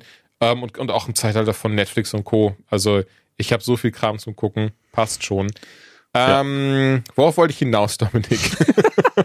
dir ging es um Fanfilme und Fan-Edits in Bezug auf Obi-Wan. Ach, ich danke dir, genau. Und da hatte ich halt einen Clip von gesehen und der ähm, hat das äh, eben so, wie ich es mir auch gedacht hatte, gemacht, dass zum Beispiel jemand wie Reaver natürlich drin bleibt, weil ich finde es auch sehr wichtig für die Story, mhm. aber ihr logischer Punkt, Abschlusspunkt halt einfach da ist, wo ähm, sie von Vader äh, niedergestreckt wird. Und danach wirklich nur noch der Kampf kommt zwischen ihm und Obi-Wan. Und das war zumindest der Clip auf YouTube, fand ich sehr, sehr gut geschnitten. Dazu Duel of the Fates draufgelegt, die andere Musik war gar nicht mehr dabei und kein Front gegen, gegen ähm, die, diejenige, die das, das war eine, ähm, wie hieß sie denn? Die, die es auch für Loki gemacht hat, ne? Genau, die Komponistin, die hat auch einen sehr guten Job gemacht, aber ich finde gerade bei dieser Szene, da hätte man, ich glaube, da hätte man sich einen großen Gefallen getan, hätte man da auch mit dem klassischen Soundtrack gearbeitet. Ähm, macht auf jeden Fall dieser Clip auf YouTube und den fand ich sehr, sehr, sehr, sehr gut. Ist dann trotzdem mal schade, diese, weil man weiß ja, das ist trotzdem nicht der Kanon, das ist trotzdem nicht, wie es offiziell passiert ist. Natalie Holt. Wir werden uns ihren Namen irgendwann ah, mal merken müssen, Natalie spätestens, Holt. wenn yes. die zweite Staffel Loki kommt. Auf jeden Fall.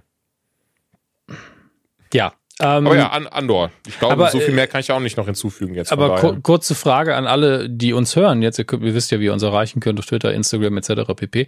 Äh, denn es gibt ja auch viele YouTuber, die ähm, Videos machen, wie zum Beispiel, äh, keine Ahnung, History Buffs gucke ich ganz gerne, wo der einfach nur sich einen historischen Film vornimmt und sagt, mhm. wie historisch akkurat ist der, ähm, wie viel wird geopfert für die Dramaturgie, ähm, ist das noch ein okayer Mix oder ist es eher furchtbar scheiße? Und natürlich gibt es da dann ganz viele Aufnahmen aus den Filmen, und äh, so solche Sachen gibt's ja immer wieder. Oder wir erklären, wie, wie man erklärt, wie irgendwas geschnitten wird. Und ich weiß, in den USA gibt's da äh, Regeln und Copyright-Geschichten in Bezug auf das hier ist Lernmaterial. Ja, also ich erkläre ja nur was. Das hier ersetzt ja nicht das Angucken des Films. Ich benutze das Material quasi zur Illustration, äh, was bei Fan-Edits jetzt natürlich nicht greifen würde. Ähm, da da wäre es ein bisschen schwieriger, glaube ich. Ich glaube, solange damit kein Profit gemacht wird, ist es oft okay. Das ist ja bei ähm, äh, Bad in the Sun zum Beispiel so, die benutzen ja original DC-Figuren zum Beispiel oder Marvel-Figuren, mhm. erzählen ja. komplette Geschichten damit. Es ist ein Riesenbudget und ähm, äh, ich weiß noch, dass ich irgendwann mal ein, ein Panel gesehen habe von den Bad in the Sun Leuten, wo sie auch gefragt worden sind, sind mal, hat DC euch noch nicht verklagt? Und dann haben die gesagt, solange wir kein Geld dafür verlangen, geht das. Aber ich weiß, dass DC sehr genau guckt, was wir machen. Weil sie uns das nämlich gesagt haben. Äh, und deswegen scheint das Einfachste in den USA zumindest zu sein, kein Geld verlangen, möglichst einen, äh, einen irgendwie Bildungskontent produzieren oder Pornoparodie machen, weil Parodien anscheinend auch immer abgedeckt sind. äh, ganz ehrlich, es, es gibt Pornoparodien, die haben bessere Kostüme als die Original-DC-Filme. Das darf man an der mhm. Stelle nicht vergessen. Die Kostüme sind nur nicht so lange an, sehr oft, aber sie sind besser. naja, ähm, anderes Thema. Gucken wir mal kurz wieder auf unsere Liste an Serien und aber auch sehr Filme. gerne. Jetzt hier, was mich zum Beispiel sehr interessieren würde, ja. das habe ich auf der Liste, werde ich auch dieses Jahr noch gucken. Ich habe ja letzten zwei Wochen Dezember frei, da freue ich mich sehr drauf tatsächlich, denn ich merke, der Akku, der muss dringend, dringend aufgeladen werden. Du warst sehr aktiv ähm, deswegen Jahr. verrat mir doch mal, wie das Cabinet of Curiosities von Guillermo del Toro ist das ist ein krasses Nischenprodukt in meinen Augen, aber auf einem unfassbaren Produktionslevel. Weil, also die, die erste Folge ist so, als hätte man sie wie für mich geschrieben, was mhm. Setting angeht, was die Themen angeht. Äh, da geht es darum, dass ein, ja, das, das, äh, also es ist ein dreidimensionaler Charakter in der Hinsicht, äh, sagte er, und dann wollte er ihn zusammenfassen auf, er ist ein Rassist. Das, was sie natürlich nicht mehrdimensional macht. Aber es ist halt nicht egal, wer die Hauptfigur ist. Das ist der Punkt. Okay. Wir, wir erfahren mhm. ein bisschen was über ihn. Und ich glaube, das ist der Typ, der auch in, äh, in der Watchmen-Serie äh, einen Charakter gespielt ah, hat, der die Rorschach gespielt hat. Dann habe ich ihn im genau. Trailer nämlich gesehen zu sehen. Ja. ja. Und der ist halt echt gut. Der trägt das auch sehr lange. Ähm, und die Figur verdient ihr Geld damit, dass er bei so Storage Wars Geschichten für eben so eine ähm, aufgegebene Storage-Einheit bietet und den Inhalt dann verkauft. Und er hat so einen Deal mit dem Typen, der diese Storage-Units vermietet, dass der ihm quasi mit dem Signal sagt, hier ist was drin, das lohnt sich. So, und äh, dafür kassiert der halt so ein bisschen Geld ähm, und äh, er kriegt dann eben die besseren Storage-Units. Und äh, da drin findet er dann halt ganz viel Kram, unter anderem einen Seance-Tisch, in dem ähm, okkulte Bücher versteckt waren, die er dann findet. Und mhm. das driftet dann halt in eine Richtung, wo ich sage, ja, es ist halt leider genau mein mein mein äh, Hobby, also nicht Hobby im Sinne von ich mache das, sondern es interessiert mich halt innerhalb von Fiktion sehr, äh, was Beschwörung angeht und und Okkultismus und sowas. Und dann taucht auch eine, es kommt ein Typ rein äh, als Berater, der ihm dann sagen soll, was was wert ist. Und ich sehe den Typen Und entweder habe ich den Schauspieler schon mal gesehen und der, der ist Deutscher oder macht das häufiger. Auf jeden Fall, ich sehe ihn und denke so, du musst einen deutschen Akzent haben. Es ergibt gar keinen anderen Sinn. Du musst einen deutschen Akzent haben.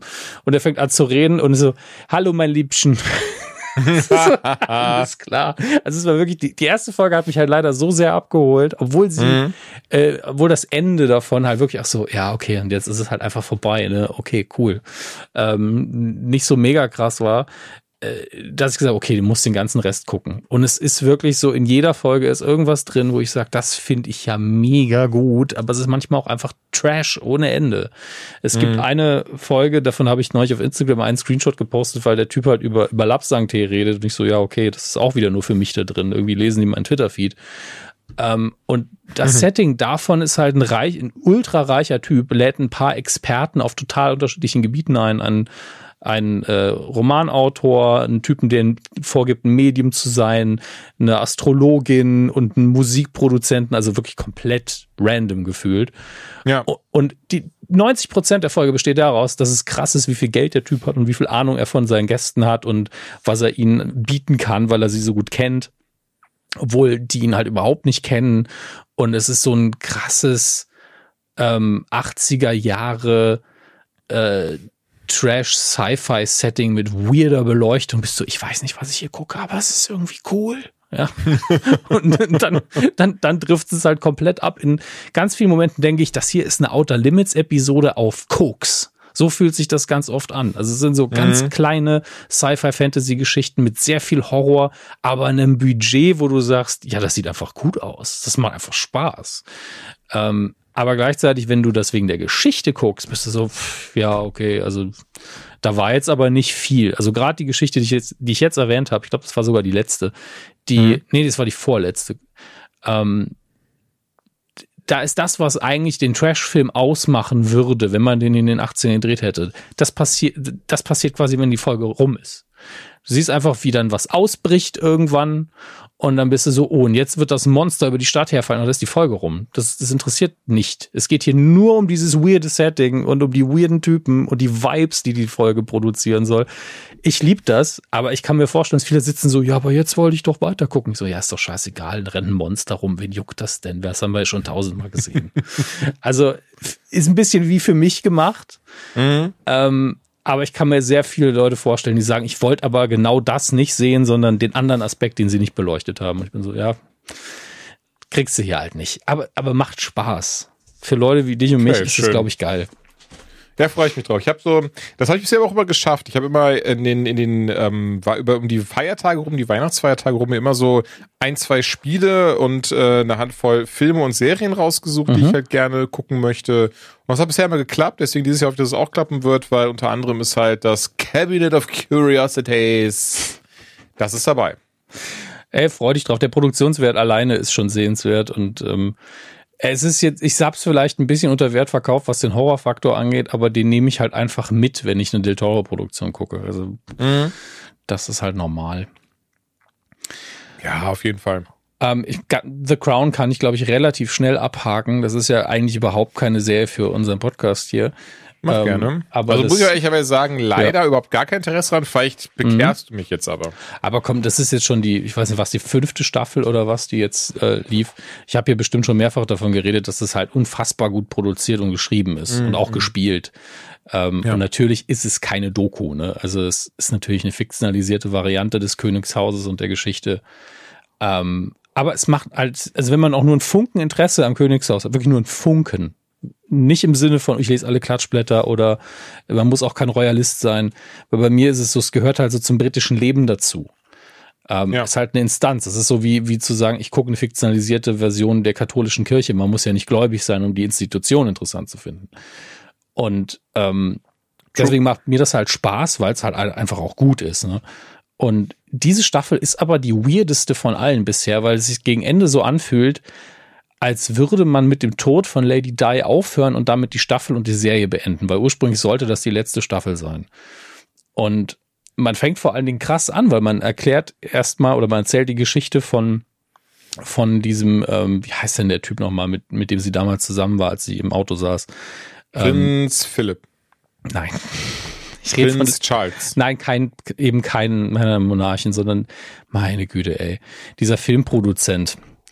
Äh, Lady Di, jetzt muss ich das wirklich googeln, ey, das ist wirklich. Ich bin halt auch überhaupt gar keine Hilfe, weil ich es nicht weiß. Also ich weiß Ich, ich merk's, aber sie war, da war sie schon geschieden und da war sie zusammen mit äh, einem Filmproduzenten. Ich weiß auch gar nicht, ob sie gerade ein Paar waren oder ob sie sich nur sehr, sehr gut kannten. Äh, auf jeden Fall erzählen sie seine Geschichte, glaube ich, in der ersten Folge. Äh, mhm. und, und zwar fangen sie mit seinem Vater sogar an, wie der sich halt nach und nach, hier Dodi Fayette, genau. Und wie der Vater ja, sehr, sehr, ja klar, ähm, sich quasi in die High Society so ein bisschen eingekauft hat, weil der in seinem Heimatland halt sehr erfolgreich geworden ist. Und die haben, also das war sau interessant tatsächlich, wie der mhm. sich irgendwann einfach in Paris ein Hotel gekauft hat, weil er gesagt hat, ja, damit kann ich jetzt in der, in der Gesellschaft aufsteigen. Dann in Großbritannien, ich kaufe mir einfach, äh, genau, er hat dann mit dem ehemaligen persönlichen Assistenten des Onkels von Elizabeth II., der ja kurzzeitig König war, äh, den hat er sich eingestellt, den Assistenten von dem, der einfach alles wusste darüber, wie Großbritannien funktioniert, wie die Royals funktionieren und, und die Upper Class. Ähm, und der hat ihn dann beraten, so das, du musst hier diesen Super, du musst dieses äh, Kaufhaus, das musst du kaufen. Das ist so britisch, das gibt's gar nicht. Dann kaufst du dich hier noch ein, dann sitzt du direkt neben der Queen beim Pferderennen, etc. pp. Weil der einfach, einfach Status haben wollte. Und das mhm. ist, ist echt spannend erzählt. Und da hast du halt gedacht, uh, die bauen das so auf, dass sie am Ende dann da ankommen, wo ähm, der Sohn von dem, also der Dodi Fayette, der ja auch, wie gesagt, wirklich Oscar-Filme produziert hat unter anderem, ja. wie die dann zusammen im Auto sitzen und verunglücken. Und das ist dann das Ende der Serie. Davon gehst du fest aus irgendwann. Und dann sind die letzten zwei Folgen auf einmal so, wir haben irgendwie keine Dramaturgie mehr, das hört irgendwie auf. Und auf einmal nehmen sie die, das ist ein Schiff, äh, die Britannica war das, glaube ich. Das war so ein, naja, ein Vorzeigeschiff, auf dem die Queen und äh, Prinz Philipp immer mal wieder unterwegs waren. Äh, so Luxuskreuzer, der halt jetzt 50 Jahre alt war oder so, dass der halt zu teuer ist, um zu reparieren und deswegen schafft man den ab und das sollte dann so ein bisschen symbolhaft für die Monarchie an sich stehen und du bist so, ja, das ist okay, aber damit jetzt die Staffel beenden. Und dann guckst du so, ja, es sollte ursprünglich das Ende der Serie sein und Jetzt haben sie den Tod nochmal in die nächste Staffel geschoben. Mutmaße ich. Auf jeden Fall ist es so, dass du danach emotional, dramaturgisch nicht zufrieden zurückgelassen wirst. Und das war bisher nicht so. Das war immer auf den Punkt geplant, Punktlandung mhm. gemacht, geil. Und das war dieses Mal nicht so. Fand ich ein bisschen enttäuschend, aber wenn sie das wirklich so drei Folgen in der Postproduktion vor Schluss gemerkt haben, dass das doch anders wird, dann verstehe ich es natürlich. Ja, auf jeden Fall. Ich muss trotzdem sagen, auch jetzt nach dieser Beschreibung wieder, hat jetzt Kein mein Interesse Punkt. nicht geweckt die Serie. ich kann es verstehen. Ich meine, hier gibt's äh, keine Vampire, keine Lichtschwerter. Was will man denn damit? keine Vampire und keine, auch keine Lichtschwertvampire. Das wäre geil, wenn, wenn, wenn die Zähne rausfahren würden als Lichtschwert. das wäre sehr funny, da bin ich bei dir. Sehr, sehr gut. Ähm, aber das einfach mal abgehakt. Ähm, Tja, entweder Wednesday oder Black Panther. Da lass uns doch gerne Black Panther nehmen. Ähm, der Film, wann kam der denn jetzt raus? Ich müsste kurz nachschauen. Ich hatte das, hat das gar nicht mehr. vor drei Monaten, ne? Ja, aber so lange, 9. November kam der raus, ja. Da konnte ich, ach genau, ich war eine Zeit, zu der Zeit in Berlin. Ähm, spannenderweise habe ich dann zum Glück erst im Nachgang, weil ich hätte mich dann, glaube ich, abends auf dem Hotelzimmer echt beschissen äh, scheiße gefunden. Ich, äh, mir wäre scheiße gegangen. Dankeschön. Ich weiß nicht, ich hätte mich nicht scheiße so gefunden. Mein das, das glaube ich hoffentlich nicht. Ähm, nee, aber das halt an dem, weil ich war direkt in der Nähe von äh, vom, vom Zoopalast wo einfach die Premiere des Films an diesem Abend auch war. und da hatte ich dann nicht am nächsten Tag auf Instagram gesehen, dass da ein paar Leute eingeladen sind, denen ich auch folge, die mir auch, also, also bekannt, also Menschen, äh, mit denen ich bekannt, ach man, wie sagt man das denn, Alter? Menschen, die du kennst und die dich auch kennen. Ja, dankeschön. So, ähm, die, die, ne, und dass sie halt da eingeladen waren. Und ich fand es ein bisschen schade, weil ich wurde auch schon öfters dazu eingeladen, weil das wäre eigentlich schon geil gewesen. Ich wäre nämlich auch hingegangen, hätten die mich eingeladen. Ich, deswegen war ich froh, dass ich es am nächsten Tag wusste, weil ich glaube, äh, ich wäre sonst ein bisschen traurig gewesen. Bin ja, es ist ja wirklich so, wir werden ab und zu, kriegst du halt so diese, diese Massen-E-Mail von wegen, ja, möchten Sie zur Premiere vorbeikommen? Und meistens ist man so, ey, extra dafür nach Berlin mache ich jetzt eher nicht. Und wenn du aber eh schon da bist, hättest du es natürlich gemacht. Yes. Und ähm, genau, ich war halt eh schon da, aber dazu hatte ich dann keine Einladung bekommen. Aber ist auch nicht so schlimm. Warum soll es jetzt gerade gar nicht gehen? Ich will jetzt gar nicht so äh, äh, so, so, so, so, ne? Die so, oh, mir geht es so schlecht, ich habe nichts diese Premiere eingeladen. Na. Darum sollte es überhaupt nicht gehen.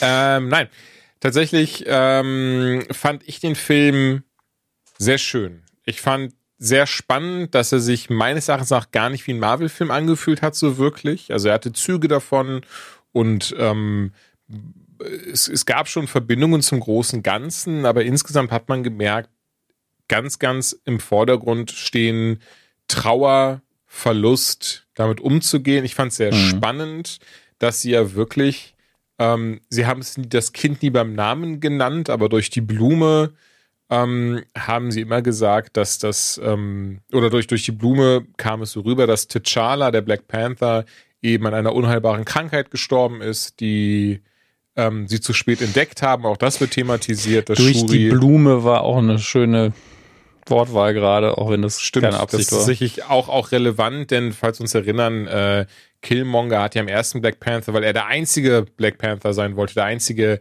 Herrscher von Wakanda, ähm, hat eben diese, diese, wie hießen sie, Heartflowers haben sie, glaube ich, genannt. Bin mir auch nicht mehr sicher, aber eben diese dunkelvioletten Blüten, wo man den genau, Saft, glaube ich, draus getrunken hat, um den Black Panther zu werden, aber dazwischen eben in das Reich der Vorfahren, also in so einer kleinen Vision eintaucht. Genau, ne, dass, dass sie äh, den auf jeden Fall, das gab's dann halt nicht mehr und ähm, ja, dass das äh, und deswegen konnten sie halt ihn auf jeden Fall nicht retten. Und gerade Shuri nimmt das dann äh, äh, ja natürlich, also sie geht da geht da wie sagt man denn? Also ja, sie, die Trauer, sie geht halt sehr, diese Trauer, die übermannt sie halt regelrecht und sie weiß halt nicht, wie sie ohne ihren Bruder weitermachen soll, weitermachen kann und ähm, ärgert sich dann. Sie sagt mal Sachen wie so, ey, wir haben all diese Technologie und trotzdem haben wir viel zu spät entdeckt, dass er krank ist und wir konnten ihn nicht heilen, obwohl wir dieses haben und jenes hatten. Und ich fand das sehr, sehr spannend, ähm, wie viele Parallelen da mit Sicherheit zum echten Leben gezogen worden sind und wie es vielleicht leider tragischerweise auch abgelaufen ist. Und ich glaube, dass es auch vollkommene Absicht war, eben diesem Ganzen so viel Platz einzuräumen und, und dieser Film auch wirklich ein, ein Monument für Chadwick Boseman sein sollte. Ja. Ähm, weswegen ich auch so dieses Gefühl habe, dass, dass man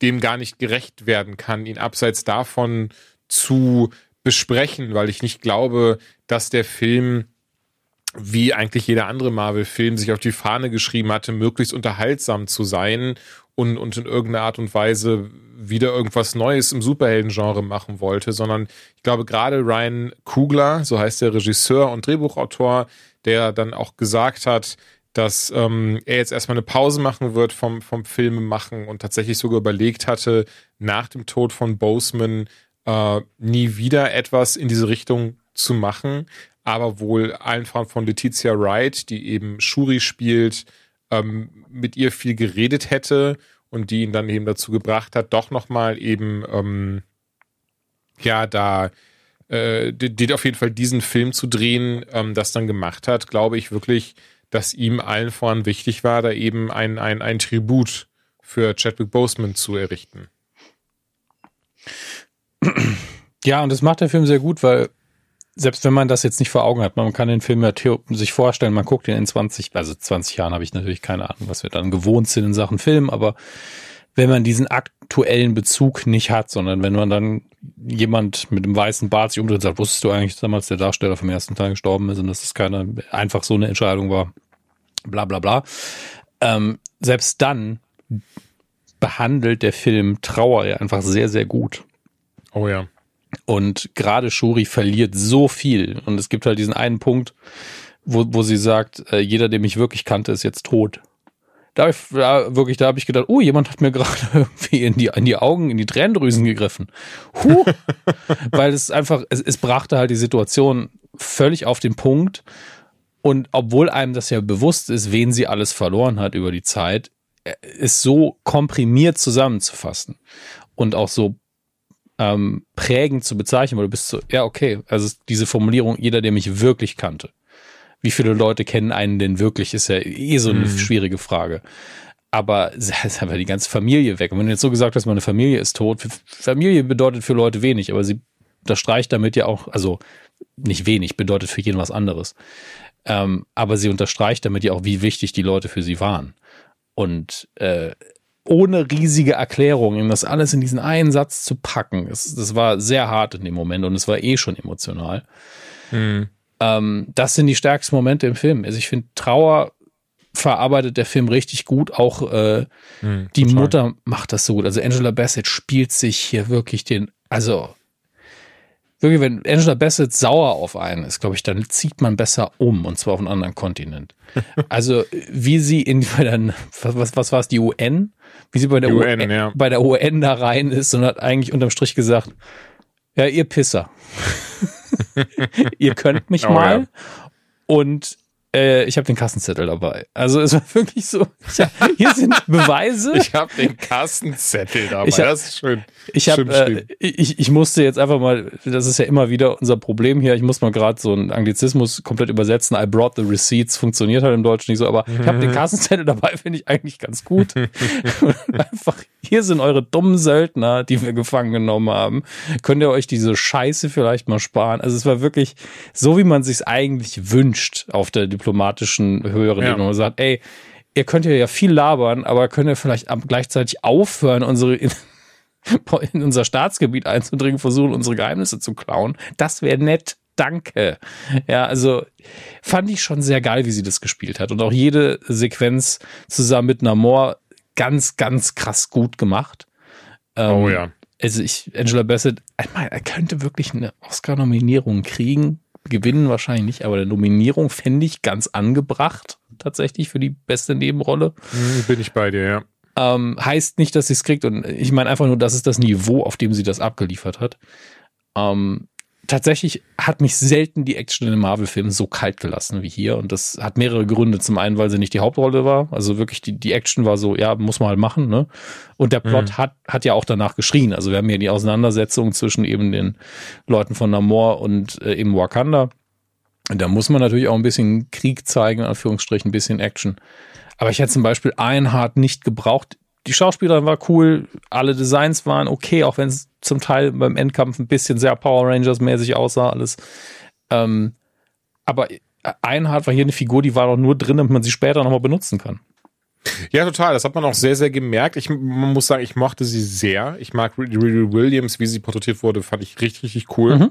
Ähm, bin aber auch bei ihr. Ähm, sie fühlte sich ein bisschen deplatziert, wäre zu krass, aber man hat schon gemerkt, dass sie, sie fühlte sich einfach so ein bisschen wie ein Nebengedanke an.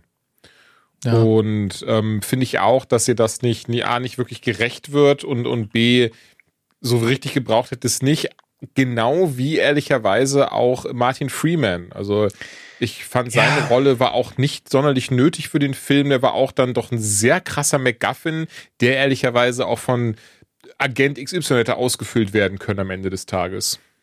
Ja, diese ganze Sequenz mit ihm und seiner Ex-Frau, ähm, das hat zu viel Raum eingenommen, es hat zu viel Zeit gebraucht und das ist mit auch der Grund, glaube ich, ich das hätte man bei einem anderen Marvel-Film einfach in die After-Credit-Scene gepackt, alles. Mhm.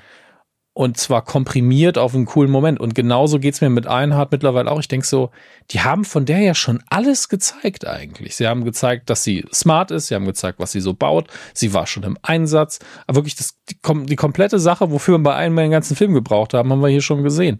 Und da wäre ein bisschen mehr Teasen ganz cool gewesen, dass sie einen fertigen Anzug vielleicht erst im nächsten Film hat oder sonst was. Und da muss ich leider Schwierig. auch ein bisschen zustimmen, auch wenn ich jemand bin, der, der sehr vokal ist, wenn es darum geht, manche, gerade was Chirac zum Beispiel angeht, zu verteidigen, manche Entscheidungen. Hier muss ich leider ein bisschen zustimmen. Ähm, dadurch hat das auch gar nicht so geil gewirkt wie bei Iron mhm. Man. Dieses so, die Origin, Redemption Story und dieses und jenes. Und bei ihr war das dieses so, ja, die ist mega smart. Deswegen hat die das gebaut.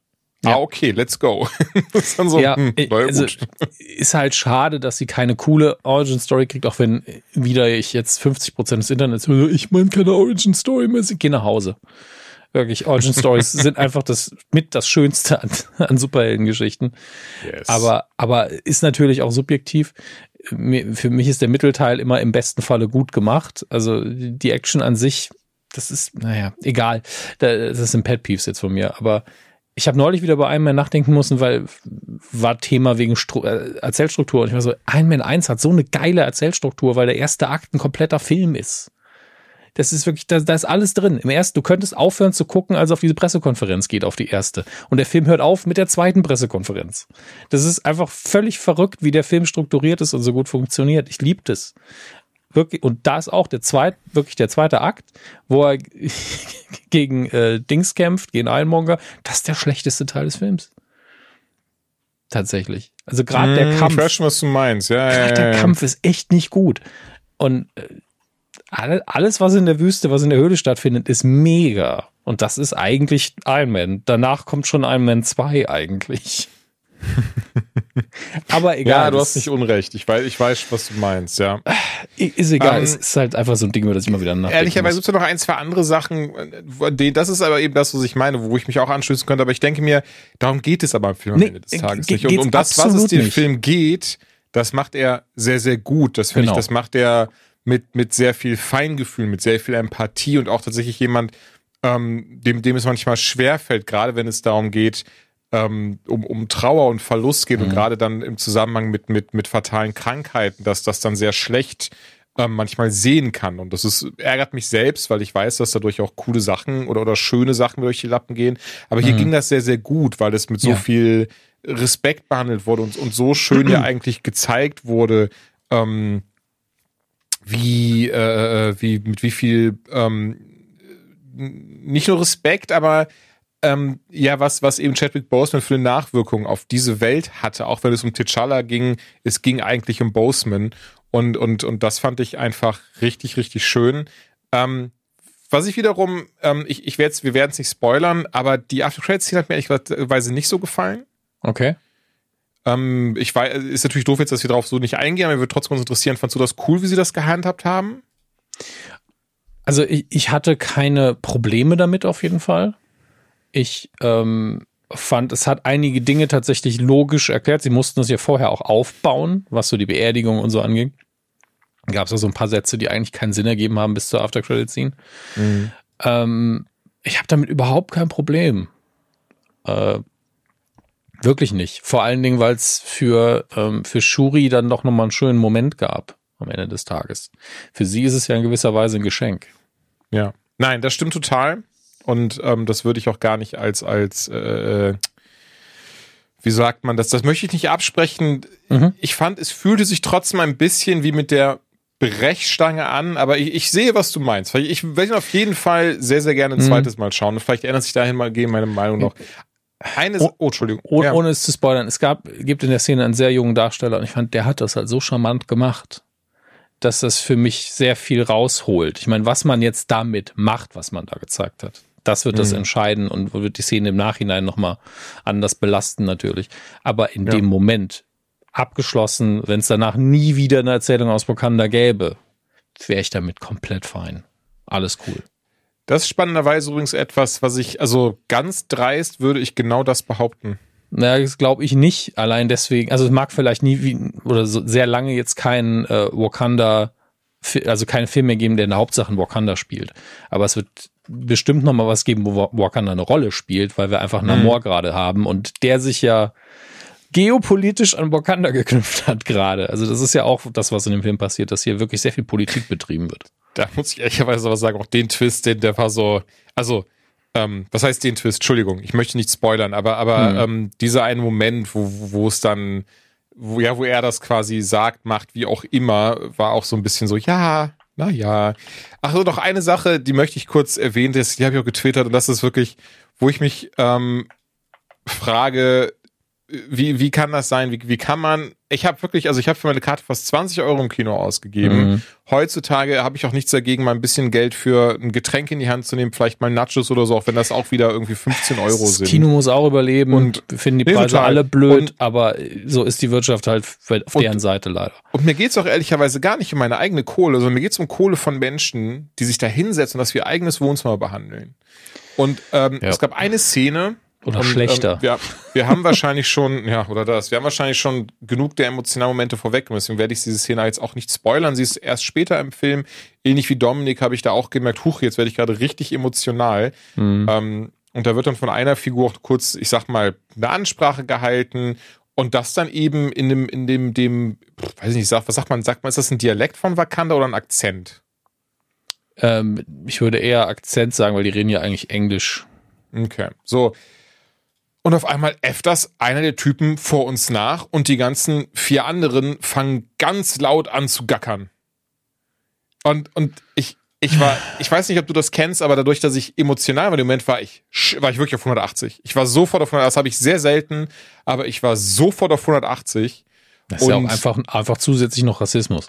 Also gut, das kommt ganz, ganz erschwerend dazu. Das stimmt nämlich ja auch. Und ich bin, ich, ich bin sofort nach vorne und habe sofort, ich so, könnt ihr das bitte nicht für euer Wohnzimmer behandeln? So, das war das erste, was ich gesagt habe. Ja, das mhm. war schon ziemlich, ziemlich passiv-aggressiv von mir. Und ich habe es auch wirklich so, ne, na, gesagt, aber finde, finde, das passt noch.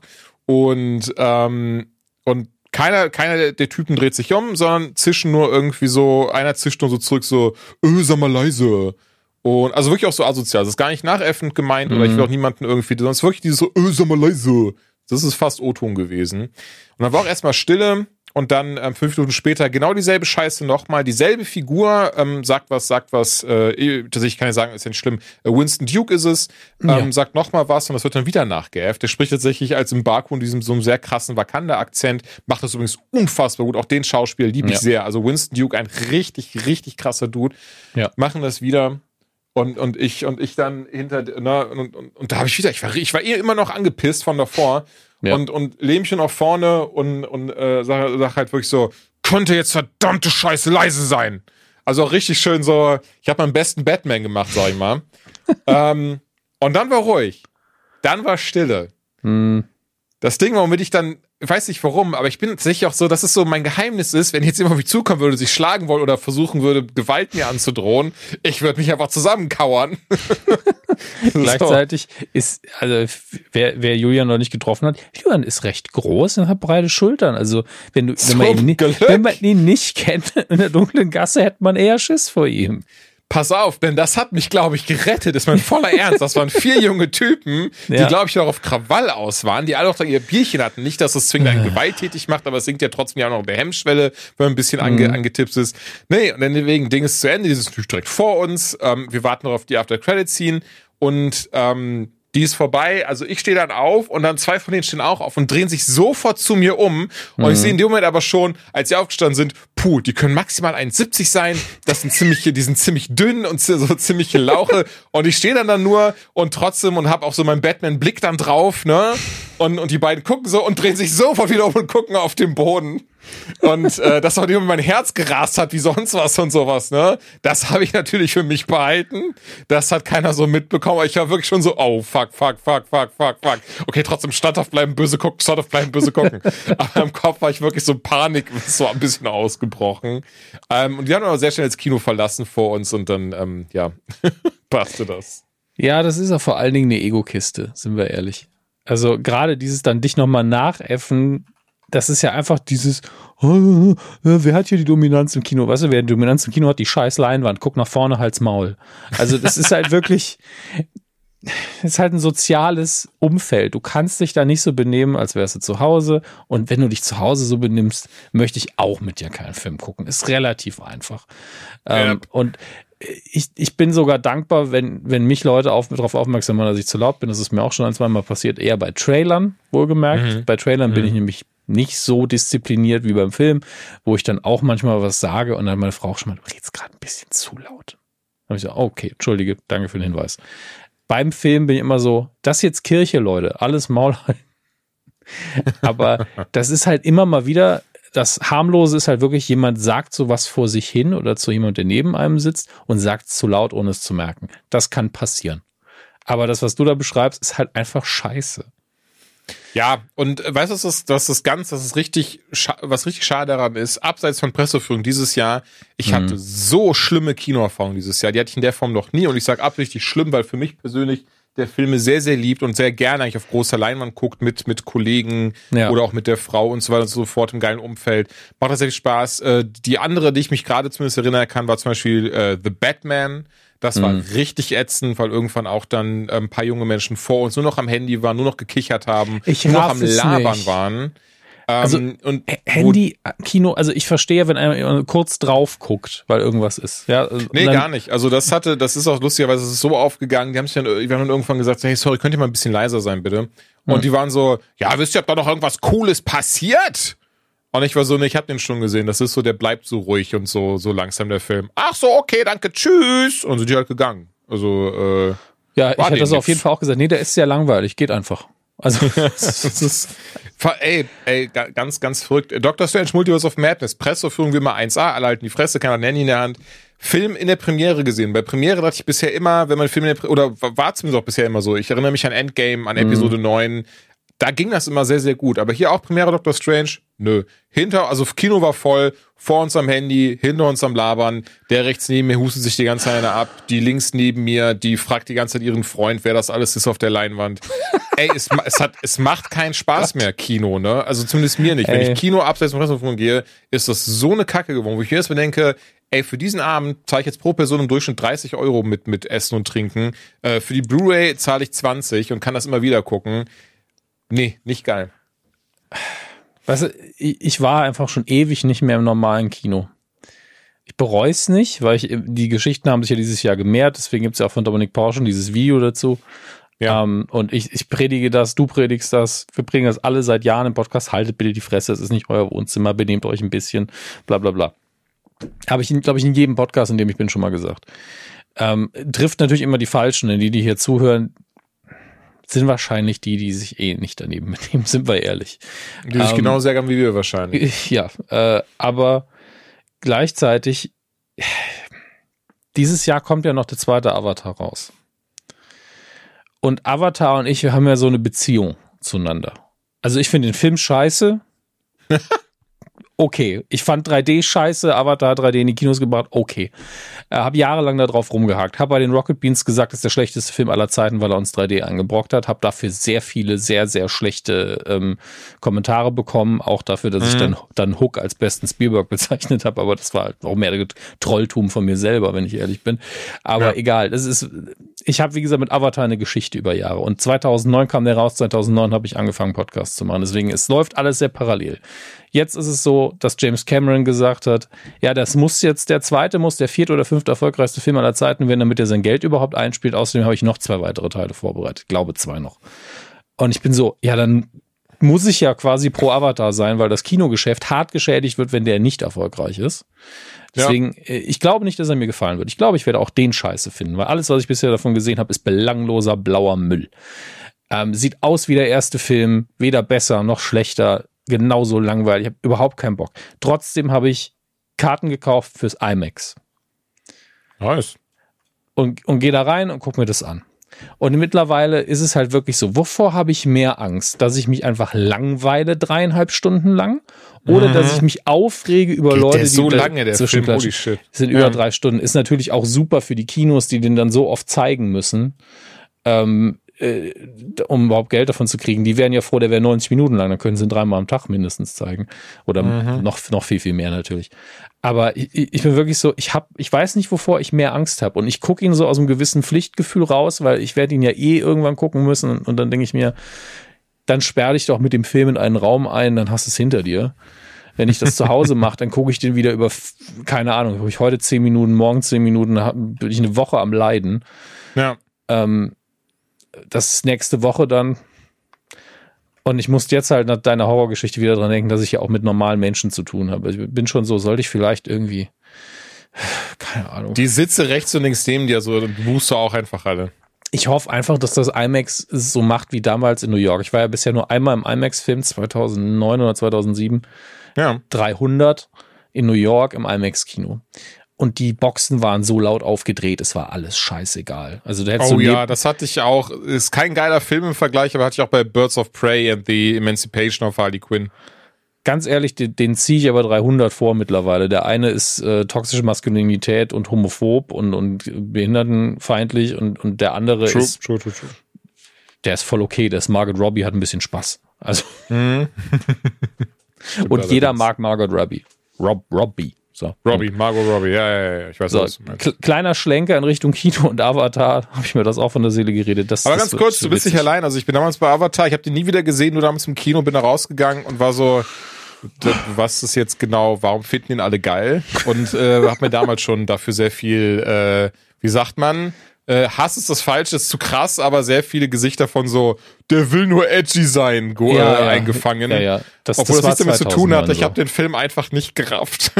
nee, also da gibt's auch nichts zu raffen. Das war 2009 so, ja, das ist halt cool. Dann guck dir mal an, wie krass das aussieht. Ich bin so, ja, tut mir leid. Also es ist blau und es ist ein bisschen 3D, danke. Ähm, aber wirklich drei Jahre danach hat doch keiner mehr von Avatar geredet. Ach, das ist ähm, Schon ich, drei Jahre danach. Und das da ist jetzt wie lange her? Insgesamt? ich, äh, 13 Jahre. Ja. 13 Jahre. Mhm. Und ganz ehrlich, bevor der Trailer für, für Avatar 2 rauskam, hat doch kein Schwanz danach geschrien. Also natürlich gibt es immer irgendwelche Hardcore-Fans. Und ich weiß auch, dass es Leute gegeben hat, die haben den auf Blu-ray gekauft und haben den einmal pro Woche geguckt. Oh, Shitson. Ich, ich weiß nicht warum. Es Also die Zeit wäre mir viel zu schade. ja, aber es freut mich ja für jeden, der Spaß an sowas hat. Das ist doch voll okay. Es ist ja harmlos. Ähm, alle Avatar-Fans sollen ihren Spaß an dem Teil haben. Ich möchte da keinem was Böses. Aber ich habe halt einfach Angst für, so dumm es klingt, für das Filmgeschäft, dass die Leute den gucken und sind so, wow, ist ja das gleich wie der zweite. Das 3D ist mir auch egal mittlerweile. Und die Leute, die dann aus dem Kino gehen, die entscheiden ja, ob der erfolgreich ist. Die, die Ja. nach der ersten Welle, weil natürlich sind die Premieren und so sind ausgebucht. Also die großen IMAXe, die werden ausgebucht sein. Ich habe ja auch nur also- Karten in der fünften Reihe, ganz weit vorne. Und ich so, ach, drauf geschissen, habe ich mir gedacht. Ist ja 3D, ist ja vorne besser. Mitte, Mitte. ähm, und danach, wenn du die Leute, die danach rauskommen, nicht sagen, ich bin mega geflasht, das ist wie 2009, krasse Fortsetzung, wenn die das nicht sagen, dann, dann war's das. Also, dann können sie das Ding einstampfen. Oh ja. Ey, wir werden sehen. Also ich werde ihn mir auch anschauen. Ähm, ich wollte eigentlich auch in der Presseführung hätte ich ihn gerne geguckt, aber ich habe da keine Einladung zu bekommen. Ich weiß noch nicht, ob die jetzt schon war oder noch kommt oder sowas. Das ist ja ein gutes Zeichen, Ähm, sag ich mal. Ich sag mal so, hast du eine Einladung bekommen dafür? Falls du das ja weißt. eig- eigentlich mittlerweile Disney, oder? Also lustigerweise, ich habe eine Einladung. Ähm, ich hoffe, das darf ich offen sagen, offen kommunizieren. Sonst ist es schlecht. Äh, ich habe eine Einladung bekommen zur Premiere. Ja. Die ist aber auch wieder in Berlin und deswegen werde ich auch nicht hinfahren. Erst rechtlich für Avatar. ähm, aber ja, in der Presseführung hätte ich ihn mir gerne angeschaut, aber dazu hatte ich keine Einladung. Äh, Lass mal kurz gucken. Einladung zur Premiere. Hallo, bitte doch nicht kommen. Nee, nur zur Premiere. Ich habe jetzt auch mal zur Premiere sogar eingetippt und da habe ich schon nix. Avatar, Way, Water. Ich glaube, ich habe da gar nichts. Nur meine Bestätigung, dass ich mir. Tickets gekauft habe. Also äh, ich denke mir, die waren vielleicht auch einfach so weise und haben mich nicht eingeladen. Das kann vielleicht gut sein. Von mir wissen sie aber gar nicht, dass ich Avatar nicht mag. Von daher, wie gesagt, bei der Presseführung wollte ich mir auf jeden Fall anschauen. Einfach um mitreden zu können. Mhm. Ähm, vielleicht kommen da die Einladungen noch. Ich, ich schau mal, ich schau mal. Aber ja, und deswegen würde ich sagen, ähm, ne, Black Panther, Wakanda Forever, den kann man sich auf jeden Fall Ja, ja. gut anschauen. Es ist ein sehr schöner Film geworden. Ist, glaube ich, kein leichter Tobak, also muss dafür auch empfänglich sein. Anders als die vier Pappenheimer vor mir, ähm, die da vor mir im Kino saßen. Von daher, äh, ja, nee. War ein sehr schöner Film und ähm, ganz ehrlich, also jetzt mal ganz makaber gesprochen, aber Best-Case-Szenario, dass nach deinem Tod so ein Film über dich gemacht wird in der Form, ne? Sag ich mal. Also da wird man sich sehr, sehr lange an dich erinnern. Das war ein verallgemeinertes Du, ne? War nicht auf mich gerichtet jetzt. War nicht auf dich gerichtet. Okay, ich glaube nicht, dass, also, aber über mich auch nicht. Auch über mich wird niemand so einen Film machen. Ähm, ich meine jetzt eher so, also sehr schöne, sehr schöne Ehre und sehr schönes Tribut für Chadwick Boseman, hatten wir ja auch schon gesagt. Auf jeden Fall. Ähm, du hast Splinter Club geschaut, was vielleicht äh, thematisch auf makabre Art und Weise ein Ja. kleines bisschen passt. Ähm, Ja. Ich habe die Serie nicht geguckt, deswegen ich bin gespannt, ähm, was du so zu sagen hast. Ja, ich muss gerade eine Sache, werde ich parallel dazu googeln, wenn, ihr jetzt die Tastatur hört, damit ihr nicht denkt, was, hab ich schon wieder nicht rausgeschnitten? Nee, das ist jetzt äh, Atmosphäre.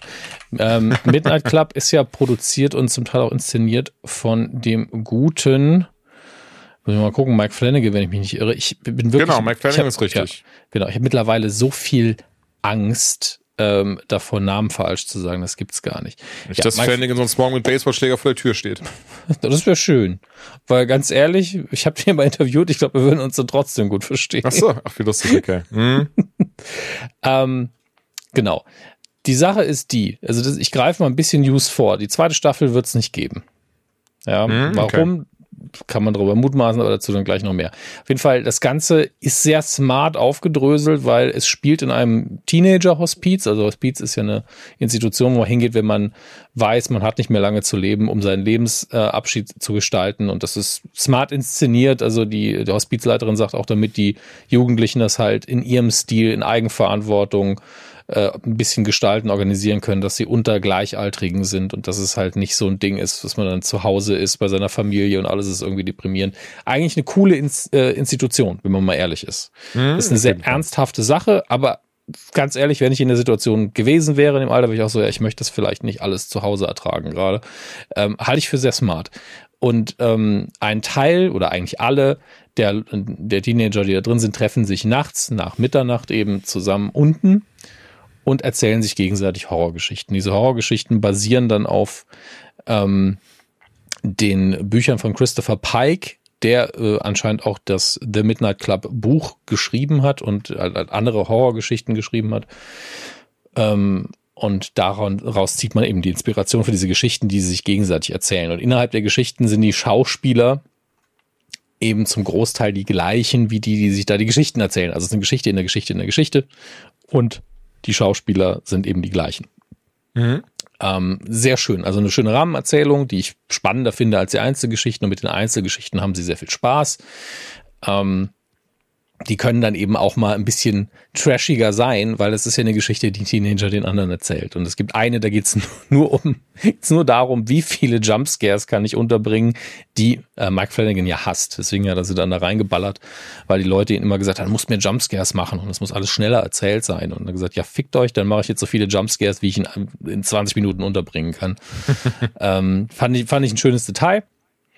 Auf jeden Fall, mir hat die Spaß gemacht, weil die Rahmenerzählung für mich halt das Größte ausgemacht hat. Die Persönlichkeiten kommen schön zum Tragen, man fiebert damit, man leidet auch ein bisschen mit. Es hat auch hier wieder sehr viele okkulte Anleihen und sehr viel unklare Antworten. Gibt es hier wirklich was Übernatürliches oder nicht? Mhm. Und wenn ja, was ist denn wirklich übernatürlich? Was ist nur Einbildung etc.? Damit spielt man hier sehr, sehr gut.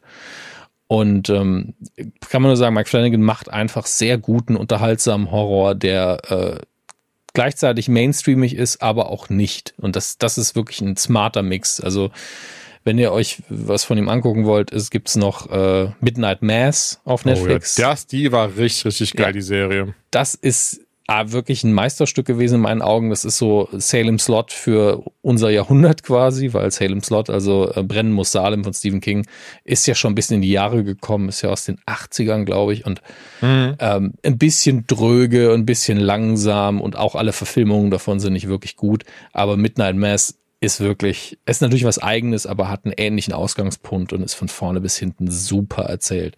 Und er ähm, hat auch ähm, Shit wie heißt es, äh, äh, die, die zwei Horrorhaus-Sachen. Moment, ich, äh, ist das auch beides Fernsehsachen dann? Auch beide auf Netflix liefen die, ja, genau. Ah, ja, die Haunting of Bly Manor und Haunting of Hill oh, House, ja. die, die habe ich noch nicht gesehen. Ich muss mich da wirklich oh, mal durch alles... Hill House ist bisher meine Lieblingsserie hm. von ihm. Also die, die hat, das fand ich so gut gemacht. Hm. Ich die, muss mich da äh, durchackern, ja, tatsächlich, weil ich, ich, bin ja quasi mit Dr. Sleep eingestiegen und habe seinen ganzen Fernsehkram bis Midnight Mass irgendwie nicht wahrgenommen. Ähm, und muss da wirklich mal rein. Weil ich, nicht mal Dr. Sleep gucken, ne? Ja, ich glaube, also wenn du Shining geguckt hast und oder gelesen hast und Dr. Sleep das Buch auch kennst, dann auf jeden Fall. Äh, Buch von Dr. Sleep kenne ich nicht, nein. Ähm, ich würde das Buch tatsächlich sogar lesen vorher, aber du kannst den Film, glaube ich, auch so gucken, ja. Ähm, äh, hier, um dich mal äh, auf den Spot zu stellen. Liest du wirklich auch mein Buch? Wenn ich dir das schicke, wirst du das lesen? nachdem schon zwei, drei Leute gesagt haben, kann der Hammes das auch Hörbuch einsprechen, sollte, es, sollte ich es vielleicht auch mal so lesen. Unabhängig davon, ob das passiert. Natürlich Sehr kannst, du mir, der, kannst du mir, ja, mir fällt rein, es ist nämlich, du wirst es nicht bestimmt merken oder, oder da, dann sehen, es ist auch teilweise so ein bisschen so von Buffy und von Supernatural inspiriert und sowas. Das war, Deswegen, war ja auch mein erster Gedanke, als ich, als ich die ersten äh, Preview-Texte gelesen habe, war ich so, okay, das ist schon sehr, sehr Supernatural-mäßig. ähm, deswegen, klar, Also ich gehe mal davon aus, dass du keinen Stil hast, wo ich da drei Jahre für brauche, deswegen äh, gern. Nee, sehr, sehr nee, gern. nee. Ich, ich, ich freue mich schon auf die ersten Reviews. So steht so, ja, also wenn jemand versucht, Grosch aus Groschenroman Fantasy zu machen, äh, jemand hat das geschafft. John Sinclair für Leute, die nicht lesen können. Ähm, ja, ja, genau. so würden sich so würden sich also Comics lesen, wenn sie langweilig nur ohne Bilder wären. Schreib doch einfach deine ersten Reviews selber. Das, das wäre doch super. Ähm, genau, wir sind wieder bei Mike Flanagan und bei Midnight Club. Äh, ja, wie gesagt, kann ich nur empfehlen. Es wird keine zweite Staffel geben, das kann ich euch vorab sagen. Wenn ihr euch jetzt emotional nicht invest kein, kein Invest leisten wollt quasi, weil ihr sagt, ich krieg die zweite Staffel ja sowieso nicht zu sehen und da werden bestimmt einige Sachen aufgelöst. Das ist absolut richtig, aber Mike Flanagan, der ja für Netflix, die hatten ja so einen Exklusivdeal, noch The Fall of the House of Usher produziert hat. Das kommt auch noch auf Netflix, unter anderem mit Mark Hamill und, und ganz viel. Und ich habe riesig Bock drauf auf diese Edgar Allan Poe Verfilmung. Richtig mhm. Bock. Ja, ähm, ich auch. Aber der hat jetzt einen neuen Deal mit Amazon Prime, einen Exklusivdeal. Und direkt am nächsten Tag, nachdem bekannt wurde, dass er zu, zu Prime wechselt, was schon krass ist, als wäre als wäre er ein Fußballspieler und hätte den Verein gewechselt, ne? Ähm, direkt den Tag danach war Netflix so, mitten, mitten ein Club, kriegt keine zweite Staffel. Wie so ein trotziges Kind, aber wahrscheinlich. Wir alle hassen jetzt Mike Flanagan. buh, buh. buh. Ähm, Genau. Äh, deswegen hat Mike Flanagan dann, ich nehme an, er hatte das schon vorbereitet und wusste es wahrscheinlich auch vorher schon. Hat so, ja, ist schade, dass Netflix das nicht machen will. Ich hätte gerne die zweite Staffel erzählt. Hier ist ein Blogpost, wo alles erzählt wird, wie wir die zweite Staffel aufgedröselt hätten. Und das ist wirklich krass. Ich habe den überflogen und war so, ja cool, das hätte eine schöne Staffel gegeben. Und jeder, der in der Luft hängen würde und sagt, ich brauche aber Antworten, der kann das lesen und ist so, ah cool. Es sind wirklich alle Fragen auch drin beantwortet, die man so im Groben haben kann.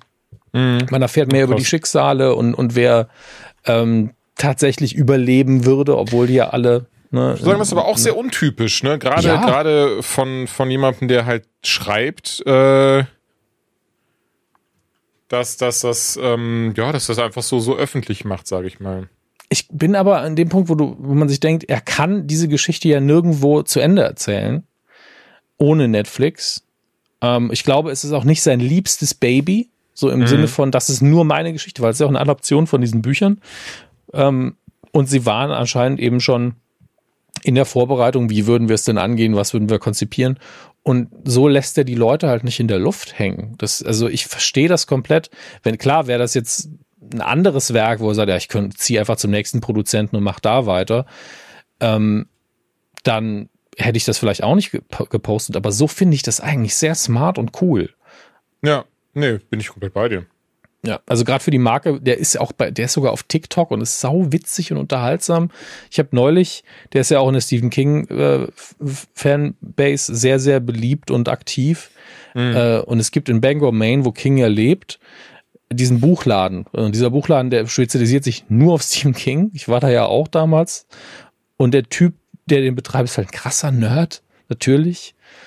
Und der war da zu Besuch und ähm, hat ihm dann danach einfach ganz viele Geschenke geschickt. So Filmprops und exklusive Bücher. Und ich war so, es war einfach ein netter Mann, der Herr Flanagan. ah, das ist aber schön, das freut mich. Ja, so wirkt es zumindest. Ich, ich finde, ja, ja. ist ein großer Sympathieträger.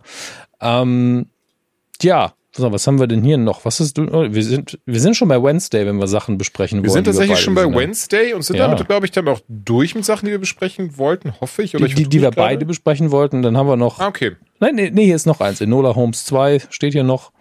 Das haben wir auch stimmt, beide geguckt. das haben wir auch beide geschaut. Ja, Wednesday, also Wednesday ganz, ganz wichtig. Ich habe das Finale mhm. jetzt noch nicht gesehen. Ähm, da bin ich noch nicht zugekommen. Ich habe jetzt die sieben Folgen geguckt. Finale schaue ich wirklich direkt hier nach. Ich freue mich schon ja. die ganze Zeit drauf. Tut mir ähm, leid, dass ich, dass ich so lange hier an, an das Mikrofon kette, aber das ist halt heute eine lange Folge. Alles deine Schuld. Du weißt, wie sehr ich das hier hasse. Ja. Ähm, und einmal, vor, einmal vorweg möchte ich sagen, Jenna Ortega, die ja die Wednesday spielt, die Protagonistin, mhm. eine unfassbar krasse Schauspielerin. Die macht das richtig, richtig gut. Ähm, ich habe dann heute auch noch ein Interview mit ihr gesehen. Hupsala, Entschuldigung. Gesundheit. Gesundheit. Ich Gesundheit! Dankeschön. So, ähm, heute auch ein Interview mit ihr gesehen. Und, und äh, das allererste Mal war Zufall, weil eben Netflix mir das vorgeschlagen hatte, eben im Hinblick auf die Serie. und ähm, dachte mir direkt so, wow, was ein unfassbar sympathischer Mensch. Mhm. Also, ähm, ich weiß nicht, ob du mal ein Interview mit ihr gesehen hast. Ich hatte dieses nee. Auto-Complete-Interview mit ihr gesehen. Und ähm, klar, da, da sind die Leute eh immer oft witzig und shakern. Aber sie ist so, sie liest eine Frage und beantwortet die erstmal in vollster Fülle mit absoluter Ernsthaftigkeit und ähm, Pipapo und, und du merkst, dass sie so, dass sie anscheinend so ein richtig empathischer, sympathischer Mensch ist. Das hat mich sehr, sehr gefreut, weil ich sie so mhm. jetzt sehr, sehr mochte. Ich hatte sie zum ersten Mal auch gesehen in dem Horrorfilm X, den hatte ich geguckt irgendwann vor ein paar Monaten. Ähm, da hatte ich so, sie, sie, gar nicht so auf dem Schirm, ehrlicherweise. Und dann bei Wednesday war, dachte ich mir nur so, boah, irgendwoher kennst du die doch? Und, ähm, dann, und dann hatte ich bei IMDb gesehen, ach, sie war hier die Kamerafrau aus dem Film X. X. In, X. In Wednesday spielt sie die, die titelgebende Heldin oder mhm. Protagonistin von mir aus, die äh, Tochter der Adams Family, die ja, ich, äh, ich habe nachgeschaut, 1938 als Zeitungsausschnitte angefangen haben, mhm. als so kleine Witzebilder von Charles Adams übrigens, ähm, der damit auf eine sehr überzogen, übertriebene Weise seine Familie dargestellt hat. Das ist dann später in einen äh, Zeichentrick geworden und nochmal viel später auch zwei Filme, einmal Adams Family, Adams Family Values. Da hat dann Christina Ritchie Wednesday gespielt, die mhm. jetzt auch, was ich sehr spannend finde, und wie das Finale habe ich noch nicht geguckt, aber meine Theorie ist immer noch, dass sie deswegen auch noch eine wichtigere Rolle hat, als sie die bisher nur spielt. Gerade eben einfach nur eine, eine Lehrerin spielt, in äh, der Nevermore Academy auf, auf die Wednesday geschickt wurde, nachdem sie beinahe einen Klassenkameraden auf einer, ich sag mal, normalen Schule umgebracht hat mit Piranhas, mhm. da sie einfach nur der ein Bully war, die der ihren Bruder gemobbt hat, den einfach nur verteidigen wollte. Und ähm, ja, da sind wir jetzt. Was ich sehr spannend finde, ich hatte eigentlich auch eher mehr Comedy erwartet am Ende des Tages. Ja, das waren bisher Filme und Serien davon. Und ähm, es ist tatsächlich ein ausgewachsenes Mystery, weil es darum geht, dass ein, ein Monster, ich glaube, es ist ein, soll ein Werwolf sein oder eine Art Werwolf. Ähm, also ich weiß mittlerweile, was es ist und wie es genannt wird. Ich nehme das mal nicht vorweg, aber ich würde es immer noch mal hauptsächlich als Werwolf klassifizieren, hm. ähm, das eben da rumrennt und ja, vielleicht auch nicht. Nee, wir, wir haben ja Werwölfe da drin und es ist eindeutig keiner von denen. Ja gut, das stimmt natürlich. Ähm, und es wurde auch aber, benannt, aber das wollen wir da nicht spoilern. Nee, genau, sag ich ja. Ähm, na gut, es ist kein Werwolf, mich erinnert es aber trotzdem an Werwölfe. Und ähm, das ist eher, eher wie der Hulk. Sagen. Ne? Das ist eher wie der Hulk. Denn da so kommt in meinen Augen die Inspiration vom Hulk her. Von daher, ich glaube, so über Aber den sind Umweg. ja Werwölfe auch. Die sind ja auch so ein bisschen Hulk-mäßig. Oh, naja, ich weiß nicht, ob der Hulk sich jetzt verwandelt, wenn. Bei Vollmond verwandelt. Ja. Nee, das stimmt auch wieder. Nee, komm, lass mich zu viel verraten. ähm, nee, und, und, und, sie und Wednesday möchte jetzt natürlich rausfinden, A, wer, wer ist die, wer ist das Wesen und ähm, B, warum bringt es alle um? Oder warum bringt es einige um? Entschuldigung, ja. natürlich nicht alle, aber warum bringt es eine bestimmte Anzahl an äh, oder gerade diese Menschen eben um? Das ist der, der grobe Plot. Also anfangen tut es ja damit, dass sie äh, etwas sehr Wednesday Adams-mäßiges macht und deswegen ins Internat geschickt wird, das äh, nach äh, ja ein krasses Edgar Allan Poe-Thema hat und auch Nevermore heißt. Und ist es Nevermore? Nevermore Academy, ja. Ja, ja. Und ähm, sich natürlich zuerst ankündigt, ich werde natürlich hier äh, abhauen, so schnell ich kann. das das, das liebe ich alles, diese Ansage. So war ich auch, wenn meine, meine Eltern haben als Scherz, als ich klein war, gesagt haben, das mache ich nicht, da habe ich keine Lust drauf. Dann kommst du ins Internat. Und dann habe ich gesagt, dann hau ich ab. Ich auch mal so, fuck, dann hau ich ab. Oh Mann, Alter. War aber direkt so, ja, damit können ihr mich nicht aber ich hau nämlich ab. So. Ähm, ich werde auch nie wiederkommen. nee, das habe ich nicht gesagt. Das wäre, der Plan war ja nicht, was kommt danach. Dafür war ich zu, einfach nur so abhauen das danach. ne? I'm making this shit up as I go. Ähm, ja, ja. egal, auf jeden Fall, ich finde sie auch in ihrer Leistung super. Ich finde es aber auch krass, wie, also ich will ihre Leistung damit nicht schmälern. Sie spielt es wirklich gut. Mhm. Aber ich finde es krass, wie wenig, man muss nur eine Sache ändern bei der Darstellung von einer Figur, gerade von der weiblichen Figur, um interessant und besonders zu wirken. Sie lächelt nämlich fast nie, also beziehungsweise gar nicht und manchmal, sie spielt natürlich damit, die Mundwinkel gehen mal fast hoch. Aber Frauenfiguren, die nicht lächeln, sind immer direkt so, oh, das ist ja irgendwas anders mit der, ne? Weil wir einfach diese, diese Sexistenbrille immer aufhaben. Das war ja auch das Ding bei, bei Captain Marvel so, warum lächelst du denn nicht? So, warum soll ich denn lächeln? Gibt gerade überhaupt keinen Grund zu lächeln. Ja, du bist so eine Frau, sieht so unsympathisch aus. Halt, halt einfach deine scheiß Fresse. Wie wär's denn mal damit? das, sind, das sind so Leute, die sind auch im Kino zu laut. Ähm, mhm. en, en, entsprechend ähm, sitze ich halt da und, und, musste da schon ein bisschen schmunzeln, weil das natürlich Wednesday Adams immer ausgemacht hat, auch in den alten Adams Family Filmen mit Christina Ritchie. Sie hat ja einmal ganz bewusst im zweiten Teil gelächelt und es war jetzt die creepigste Scheiße aller Zeiten. Mhm. sehr, sehr geliebt und auch ein großer Comedy-Moment.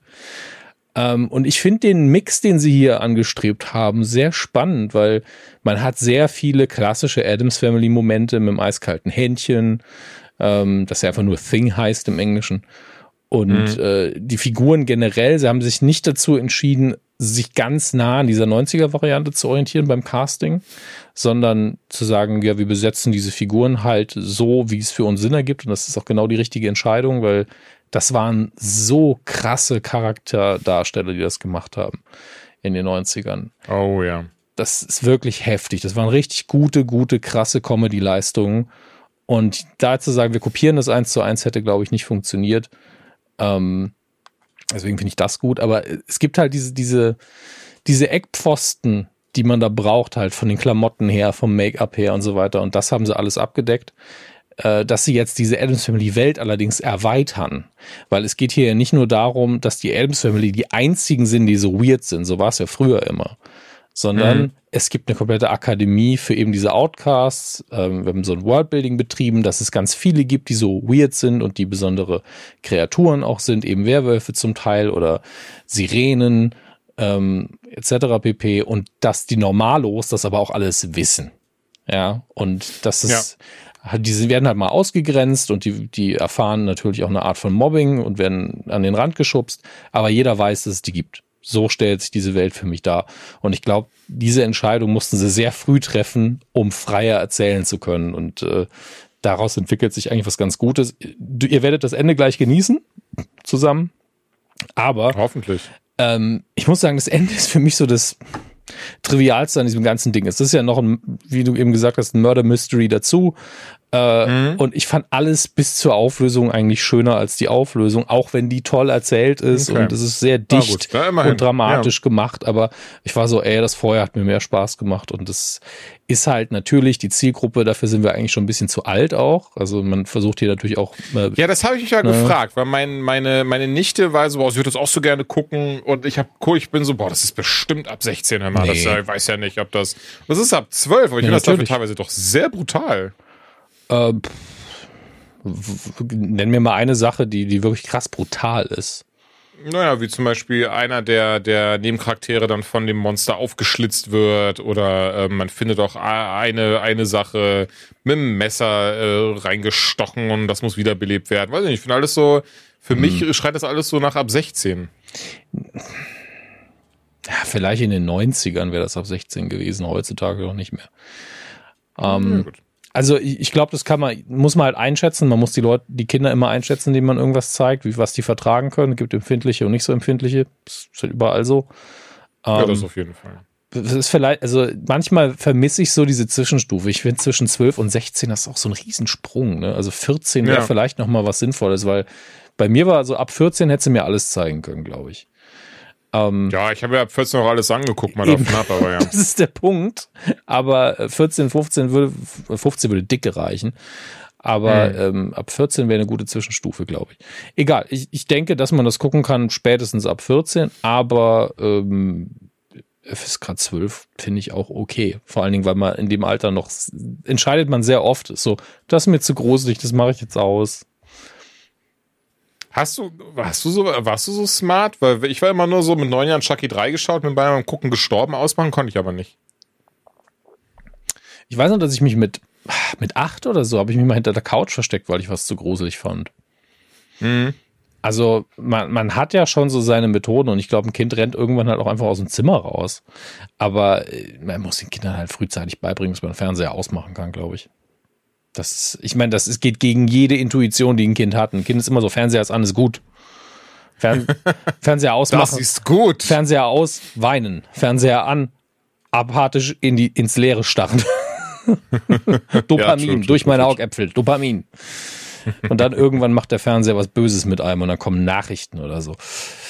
Ist, naja. Ich tatsächlich, ja. ich glaube wirklich Fernseher ausmachen ist eine wichtige Lektion für Kinder, fällt mir jetzt erst auf. Das ist so, du hast die Gewalt, Mist, du hast die hast Macht. Du letzten sechs Jahre falsch gemacht bei deinem Sohn. Ich, ich habe auch gar keinen Sohn. Was ist denn, was ist denn, wer ist denn der, der, der, der, der Kleine, der da neben dir sitzt, Dominik? Ich sehe noch in der Webcam. Das ist, ein, das ist ein Plüschbär, der hier sitzt. das ist mein haariger, achtjähriger Junge. Ja, ja. Ne? Mein haariger, achtjähriger schön.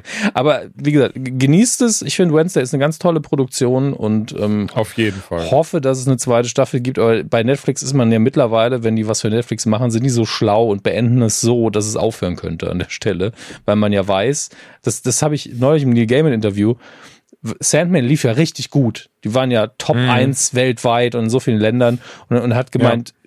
Er ist dann immer zu Netflix, hat so, ne, äh, läuft doch richtig gut, ne, können wir doch jetzt offiziell sagen und, ne, und die werden dann immer so, ja, es läuft nicht schlecht.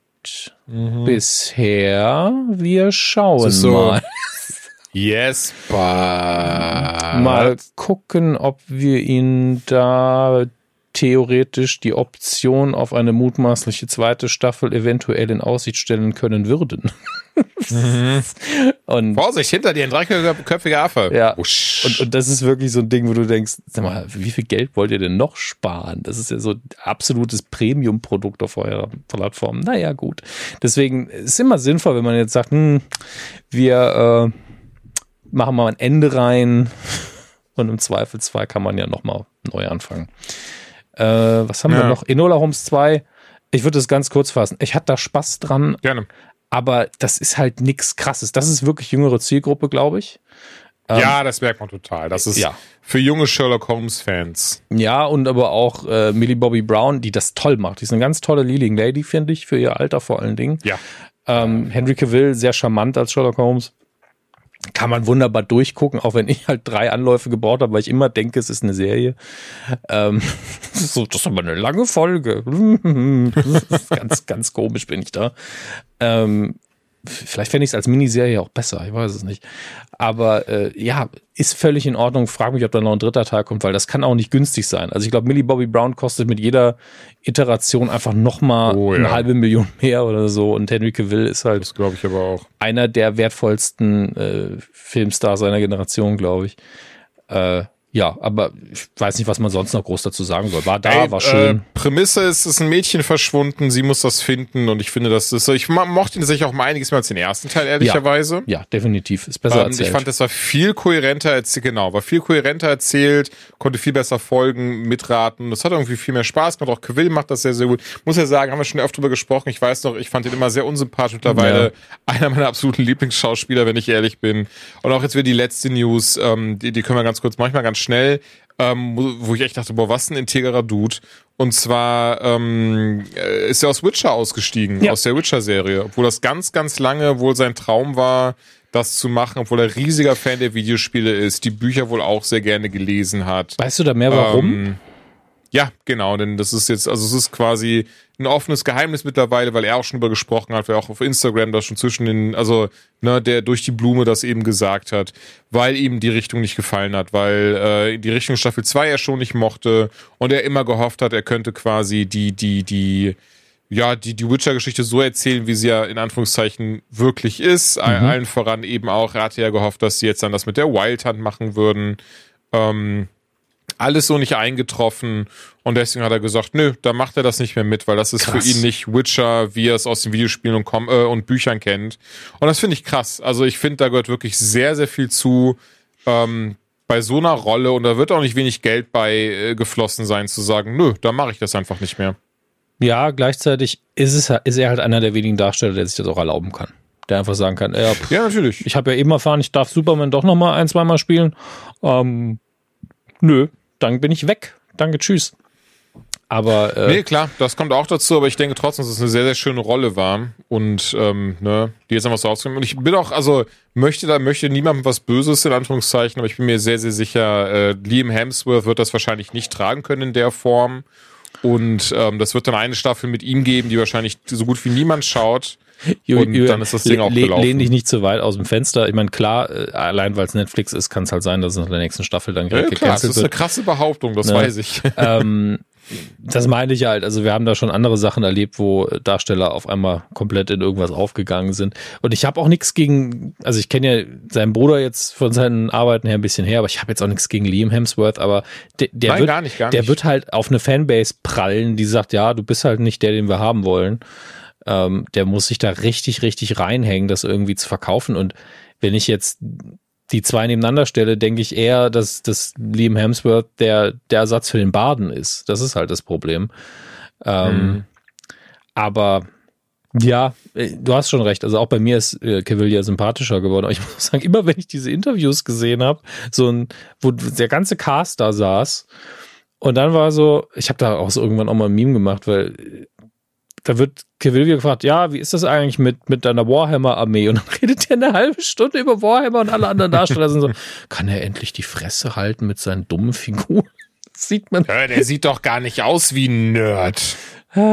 Ja, aber es ist halt wirklich, die wissen auch alle, ja, er ist ja halt der bekannteste und er macht seinen Job auch gut, aber ich kann den Scheiß mhm. nicht mehr hören. Das sieht man den immer an. Das, das fand ich sauwitzig. Ähm, Bevor wir zum End Endteil der Folge kommen, noch ganz schnell. Ja. Mythic Quest Gerne. Season 3 ist da. Julian hat noch nicht reingeguckt. Ich habe die ersten paar Folgen geguckt. Ähm, macht weiterhin Spaß. Ich warte noch auf den krassen Moment oder auf die krasse Folge, die es ja in jeder Staffel gibt. Ähm, da ist bisher noch nicht viel dabei. Aber macht auch so Spaß auf dem Standard-Level, den sie in ihren normalen Folgen fahren. Es ist immer eine gute Unterhaltung. Apple TV Plus ist das. Ähm, und Trevor Noah, I Wish You Would, habe ich auf Netflix, glaube ich, gestern Abend geguckt. Wirklich auch mhm. bewusst mhm. geguckt, weil Stand-up-Programme eignen sich auch hervorragend, um irgendwie Hausarbeit dabei zu erledigen. Aber ich habe da gesessen und habe nur das gemacht. Und das ist vielleicht handwerklich das beste Special, was ich seit Jahren gesehen habe als klassisches Stand-up-Special. Ich ja. meine, Bo Burnham Inside ist eine Eigennummer, äh, ist was ganz, ist was ganz Besonderes, ist ein produziertes Ding mit Songs und hier und da. Das ist ein, hat ein Alleinstellungsmerkmal. Nanette ist auch ein Programm, was man aus tausend Gründen super finden muss. Aber wenn es um ganz klassischen Stand-up geht, dann ist das Programm hier wirklich also das ist absolutes Weltniveau, da geht nicht viel mehr. Das ist handwerklich so geil gebaut, das ist so schön mit Rückgriffen, mit Callbacks, beim Tempo her, da ist keine Länge drin. Der Mann hat einfach Bock auf der Bühne zu stehen, die Gags sind gut, es ist wirklich, und ich gucke ja wirklich viele Stand-Up-Programme von Leuten, die ich mag. Patton Oswald zum Beispiel gucke ich immer gerne. Ich fand die letzten beiden Programme oh ja. auch nur mhm. so okay. Ja, die waren einfach nur okay. Der kann seinen Job, aber die Gags waren nur so okay. Und hier Trevor ja. Noah ist so, der kommt raus, ich war jetzt seit 30 Jahren nicht mehr auf der Bühne wegen Corona. Lasst uns Spaß haben. Und dann geht's einfach ab. Ist einfach schön. Und ich habe zum ersten Mal seit langem laut gelacht. Alleine. Nachts um eins vor meinem iPad. Das passiert einfach fast nicht. Deswegen guckt euch das bitte, bitte, bitte an. Ähm, das ist eins der besten, was ihr sehen werdet. Ähm, ganz objektiv und mittendrin im Mainstream wohlgemerkt. Ne? Also es ist nicht edgy, es ist nicht mega intellektuell, es ist einfach nur sehr gutes Stand-up. Deswegen dicke Empfehlung. Ähm, und dann sind wir in unserem Weihnachtsbereich oder Fragenbereich. Womit willst du anfangen? Ach, dann lass doch gerne den Weihnachtsbereich noch machen und dann den Fragenbereich. Alles klar. Äh, wir hatten das ursprünglich ganz stringent. Nimm deine fünf liebsten Weihnachts-TV-Episoden, aber wir machen es dann doch ein bisschen lockerer, weil wir in der Vorbereitung ein bisschen chaotisch waren. Und ich wüsste jetzt gar nicht, ob ich fünf zusammen habe oder ob es mehr sind. Ähm, was mir aber direkt eingefallen ist, und das, das, das erste hake ich einfach nur so ab. Das ist einfach die, mhm. was Deutsches. Familie Heinz Becker, die Weihnachtsepisode, die da heißt Alle Jahre wieder. Denn das ist quintessentiell zusammengefasst, was Weihnachten zumindest im Saarland, zumindest in den 80er, 90er Jahren war, ähm, in kleinen Familien. Und äh, es ist immer noch komisch und es funktioniert immer noch sehr gut. Gehört für mich zu Weihnachten wie Dinner for One zu Silvester gehört. Ähm, wenn ihr es noch nie gesehen habt, guckt es auf jeden Fall. Ich glaube, es ist auch auf YouTube.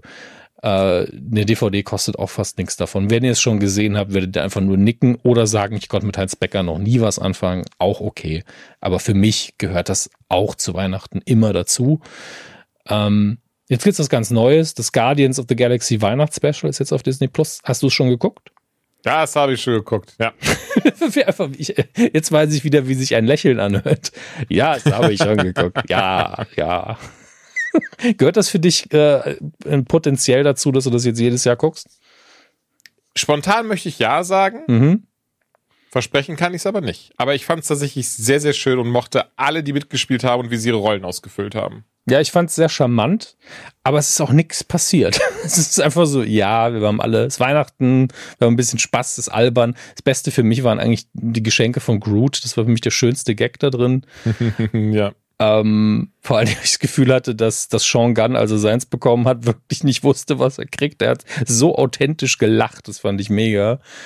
Ähm, und ich glaube, das ist ein, so eine Art von Weihnachtsspecial, das lässt man laufen, wenn man den Baum aufbaut, wenn man es schon mal gesehen hat. Weil man verpasst irgendwie nichts. So fühlt sich nee, das für mich da an. Da bin ich, bin ich bei dir, ja.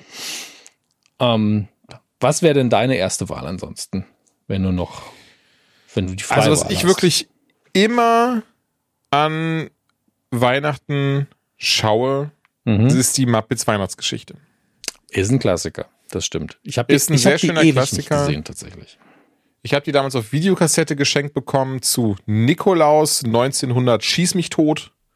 Und ähm, was ich dann heutzutage immer lustig finde, ich gucke die mich mittlerweile auf Englisch und äh, mhm. ich habe die immer noch auf Deutsch sehr, sehr gut im Kopf. Und wenn ich dann denke, ach, das ist ja sogar Michael Caine, ach, und das ist der und der, das finde ich immer sehr, sehr schön. Und von mir gibt es da eine ganz, ganz krasse Empfehlung auf die Weihnachtsgeschichte. Ähm, eine meiner liebsten Iterationen davon. Und da gibt es ja echt so, so viele, dass es was schon wehtut. Ich äh, oh, ja. finde da tatsächlich die ähm, immer noch die Bill Murray-Variante mit Scrooged richtig, richtig oh, stark. Die ist auch sehr, sehr schön, ja. Und hab's jetzt aber seit Jahren nicht geguckt, weil ich das irgendwie zehn Jahre hintereinander gemacht habe und irgendwann kann man sie eben auswendig. Das, das hilft einem dann auch nicht so ganz, das super zu finden. Ähm, ja. Was in den letzten Jahren bei uns dazugekommen ist, ist halt dieses, findet ihr auf YouTube und ist auch von Sainsbury's produziert, was ja eigentlich ein britischer äh, Supermarkt, also ein hochwertiger Supermarkt Ach, lustig. ist. Ja. Ähm, und ich weiß gar nicht mehr, welcher Regisseur das war, aber es ist ein, ach, ich gucke guck halt bestimmt Wikipedia-Eintrag. Äh, Christmas in a Day heißt das Ganze. Findet ihr auf YouTube. Ist nicht lang. Äh, ich gucke gerade, ich glaube, eine halbe Stunde ungefähr. Und äh, directed by Kevin irgendwas. Hm, ich dachte, Kevin McDonald. Ich dachte wirklich, es wäre produziert von irgendeinem richtig bekannten Hollywood-Regisseur sogar. Ist von 2013 steht hier, ja, ist von 2013, aber es dreht sich um 2012. Und ich glaube, mhm. damals hat man einfach Briten Briten aufgerufen, ey, filmt doch mal eure klassischen Weihnachtserfahrungen, wie sie so stattfinden zu Hause. Was macht ihr an Weihnachten an, in diesem Jahr? Ich weiß nicht, ob sie auch Kameras rausgeschickt haben, extra für die, was man sich bewerben konnte. Ich kenne es nicht. Also die, die Hintergründe oder ob man einfach Videomaterial einschicken konnte. Und es ist halt alles dabei.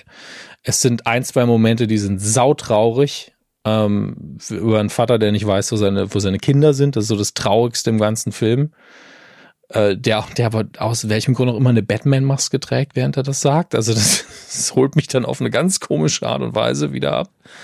Äh, vielleicht, weil er anonym bleiben wollte.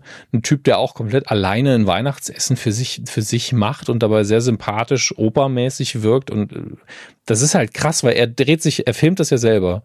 Er sagt so, mhm. man muss das Weihnachtsessen ganz konkret genau so planen, damit alles um 8 Uhr fertig ist. Ansonsten ist es ein Desaster. Und man findet ihn halt witzig, weil das ist so ein bisschen nerdy-mäßig, dass er das Essen so krass durchplant mit einem Zettel in der Hand. Und dann hat er sein Essen fertig, so everything came together nicely. Und dann sitzt er sich dahin und ist einfach scheiße alleine. Er isst einfach dieses krass vorbereitete Weihnachtsessen alleine. Und das ist traurig. Du hast aber auch ganz viele Momente mit Kindern, die so glücklich sind. Kinder, die aber auch überfordert sind zum Teil von viel zu vielen Geschenken. Wo ich jedes Jahr da sitze und so, es ist zu viel. Es ist einfach zu viel. Der Junge weiß gar nicht, wohin mit dem ganzen Input. Gottes Willen, seid ihr bescheuert? Was seid ihr für schlechte Eltern? Man, man ist ja sehr schnell im Verurteilen von Fremden. Oh ne? ja, oh ja, oh Sollte man in dem Fall vielleicht nicht, weil es ist halt äh, sehr, sehr verführerisch, Kindern zu viele Geschenke zu geben. Weil wir so, ach, das kann man doch auch noch geben. Ne? Ähm, aber ist wirklich, der springt durch das Zimmer durch, der weiß gar nicht, wo er hingucken soll. Ähm, und, und Leute, das ist meine Hasssequenz, die Leute, die mit Weihnachten nichts anfangen können, womit ich ja kein Problem hätte, aber ihre Argumente sind so schlecht. Das klingt nämlich immer so wie, ja, an Weihnachten kümmert sich keiner um mich und es gibt, und man schenkt Leuten nur Scheiße. Ich sage, ja, weil du schlechte Geschenke machst und keiner sich um dich kümmert, heißt das nicht, dass Weihnachten scheiße ist. Kleiner oh, sehr guter Punkt. ja, also der, der Person ging es halt nur um sich selbst und das, das war so ein ja, ja. bisschen sehr auffällig. Mhm. Ähm, ist, ist, ja, ist ja eine Doku am Ende des Tages. Ähm, wenn ihr das noch nie geguckt habt, schaut mal rein. Ich empfehle das eigentlich jedes Mal, wenn ich irgendwie zu Weihnachten was sage. Äh, und ich weiß, es klingt nicht so, als käme man Weihnachtsstimmung, aber vertraut mir, ihr kommt rein und es ist auch sehr viel zum Lachen drin, weil das wahre Leben manchmal einfach sehr, sehr witzig ist. Einen, den ich noch habe, den glaube ich weniger auf der, auf der Pfanne haben, mhm. ähm, während du schliefst. Das ist lustig. Im, ich kenne eine Person, dessen Lieblingsfilm das ist und der, der guckt sonst eigentlich fast nur Horror und so abgefucktes Zeug. Aber erzähl. Im Englischen While You Were Sleeping und da haben die Hauptrollen äh, Sandra Bullock und Bill Pullman. Mhm. Ich habe den damals irgendwann, also wirklich auch 96, 97 muss das gewesen sein, im Free TV gesehen und fand den total schön, obwohl ich ein Kind zu der Zeit noch war und eigentlich das so eine, so eine klassische Rom-Com ist. Ähm, fand ich total toll. Hab mir seitdem immer wieder mal geguckt und ähm, das letzte Mal, glaube ich, auch letztes Jahr zu Weihnachten wieder. Und einfach ein schöner Film, Mann. Das ist einfach so. Also mehr kann ich dazu gar nicht sagen. Ist einfach eine klassische Romcom. Ähm, sie rettet ihn, äh, weil er vom vor äh, äh, beinahe vorm Zug fällt. Ähm, er wird ohnmächtig und ähm, dann ähm, äh, ist er, als er im Koma ist, erzählt sie aber allen, halt seiner ganzen Familie, dass die zusammen wären und die wären auch verlobt und pipapo. Und ähm, ja, und wenn er dann aufwacht, irgendwann muss sie das natürlich aufklären. Und wie das jetzt weitergeht, so eine klassische 90er äh, romantische Komödie. Oh, oh, oh, Kommen Sie zusammen, sag's schon. das äh, verrate ich jetzt mal nicht. Ähm, davon ab ansonsten die Klassiker, sowas wie Santa Claus, also den allerersten mit Tim Allen, den mag ich sehr, sehr gerne. Die anderen kenne ich tatsächlich gar nicht. Ich glaube, da gibt es auch eine Serie auf Disney Plus zu, auch mit mm. ihm, ne, soweit ich weiß. Ja, wenn Tim Allen nicht so weirder, konservativer Spinner wäre, finde ich es auch noch besser. Oh, wusste ich zum Beispiel gar nicht. Hm. Ähm, Kevin allein zu Hause, der erste und der zweite, die mag ich auch sehr, sehr gerne. Die gucke ich auch sehr, sehr gerne, auch zu Weihnachten, die Filme.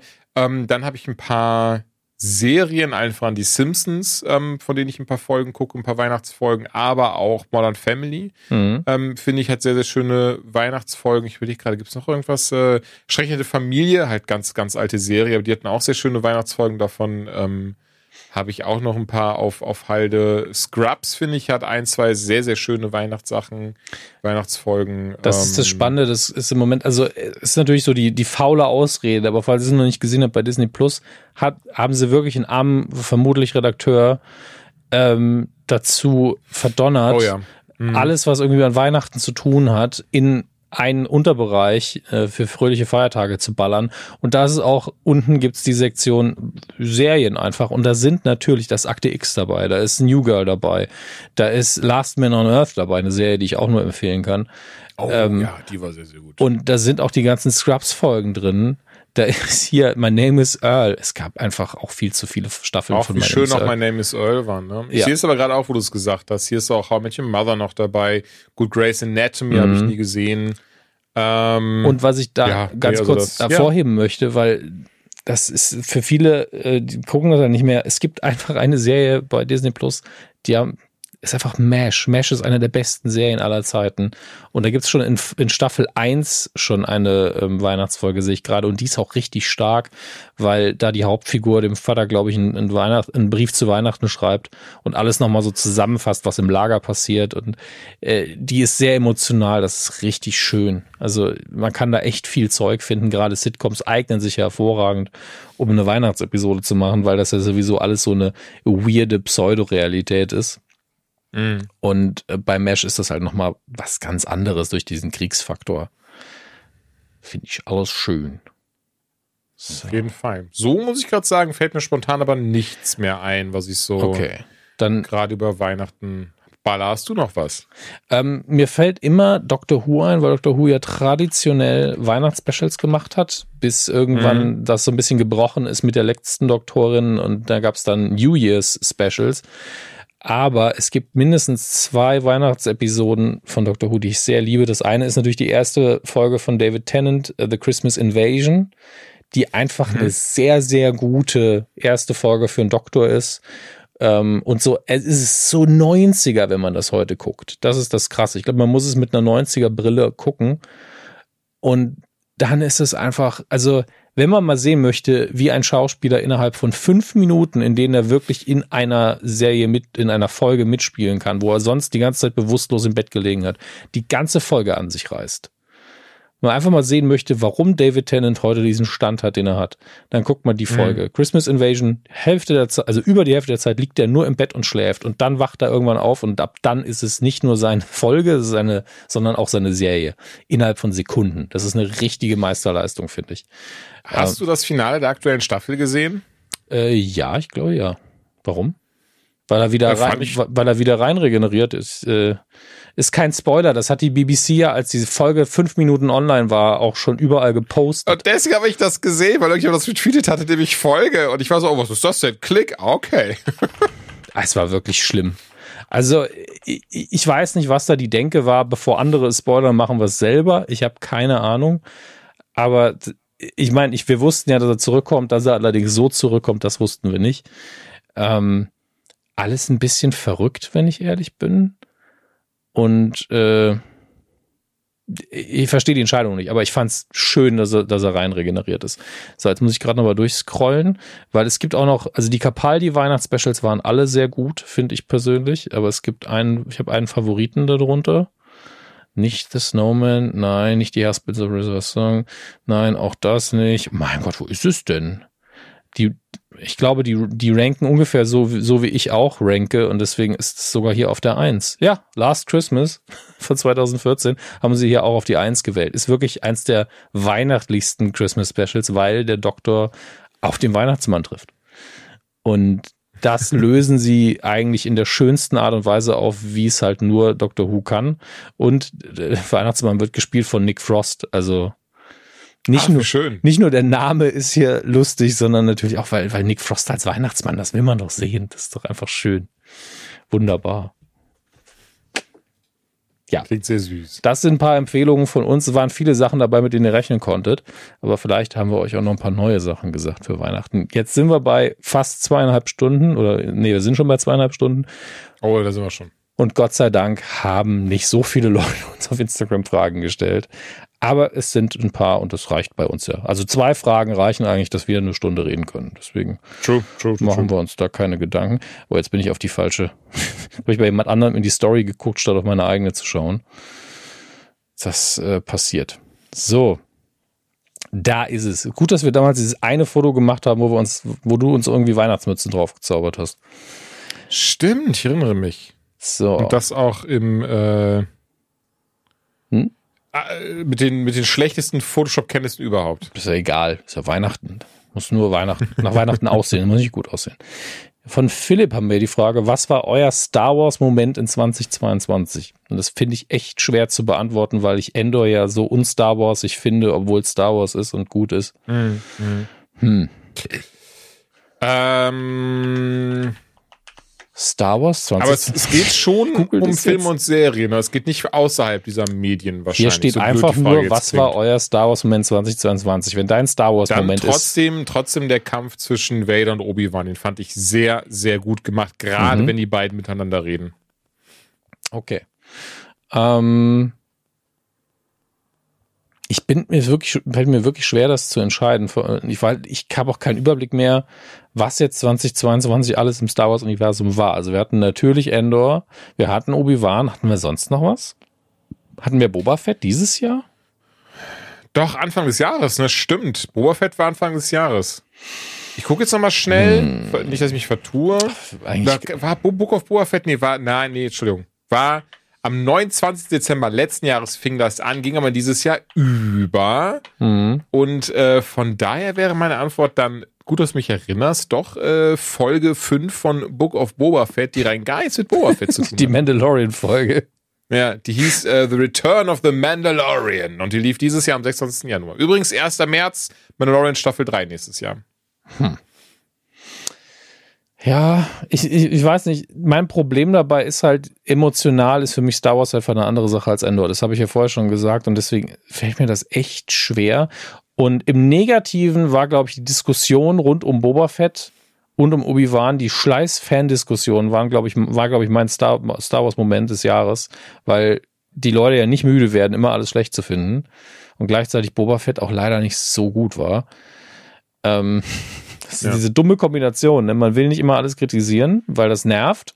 Und gleichzeitig ist Obi-Wan nicht so rund gelaufen und Boba Fett war echt gegen Ende ziemlich albern. Ähm, ah, es fällt mir so schwer. Ich glaube, ich muss dir zustimmen. Ich glaube, es ist wirklich das erneute Aufeinandertreffen von, von Obi-Wan und Darth Vader. Aber ich glaube, für mich ist es die Rückblende in die alten, in die Prequel-Filme, die drin ist. Mhm. Das war für mich der Star Wars-igste Moment, weil die Serien dann zum ersten Mal für mich so eine richtige Verbindung dazu hatten, weil das war so gedreht, als hätte es wirklich in Episode 2 ungefähr oder 3 dazwischen, als hätte man es da rausgeschnitten. Ich fand, das haben sie sehr, sehr gut gemacht. Ja. Ja, bin ich komplett bei dir. Dann haben wir hier einen Online-Gut, der schreibt, wann gibt es wieder einen Nukulator? Ist leider der falsche Podcast für die Frage. Ähm, gerne nochmal versuchen. Ähm, jemand, der sich nennt Hals-Maulwurf. Okay.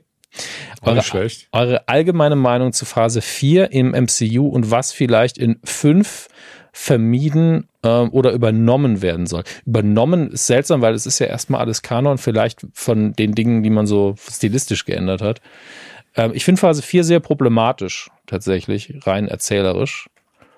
Ähm, haben wir gerade bei, äh, bei Doctor Strange ja schon besprochen und ich finde Doctor Strange mhm. ist eh die Figur, die am schlechtesten behandelt wird vom MCU, weil er immer nur Plot-Device ist und seine eigene Geschichte fast keine Rolle mehr spielt. Er Dinge tun muss, die er nie tun würde und die unlogisch sind.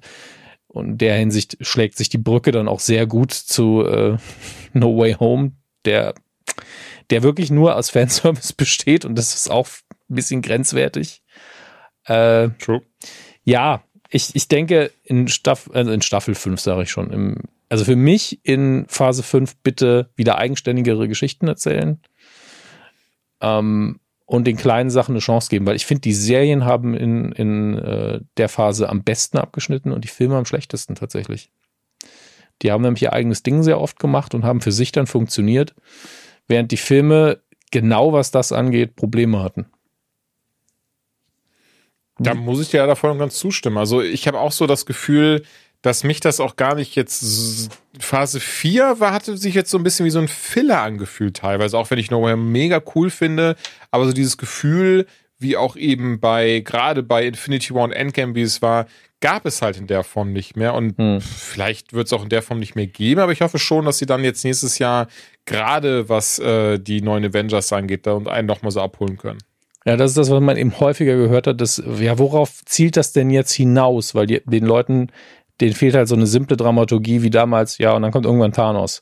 Wobei die Filme einem das ja, ja auch nur mit einer After-Credit-Scene ähm, kommuniziert haben. Das war ja einfach so Wissen außerhalb der Filme, wo Leute kamen, ja, und dann kommt Thanos irgendwann, dann kommt Thanos irgendwann.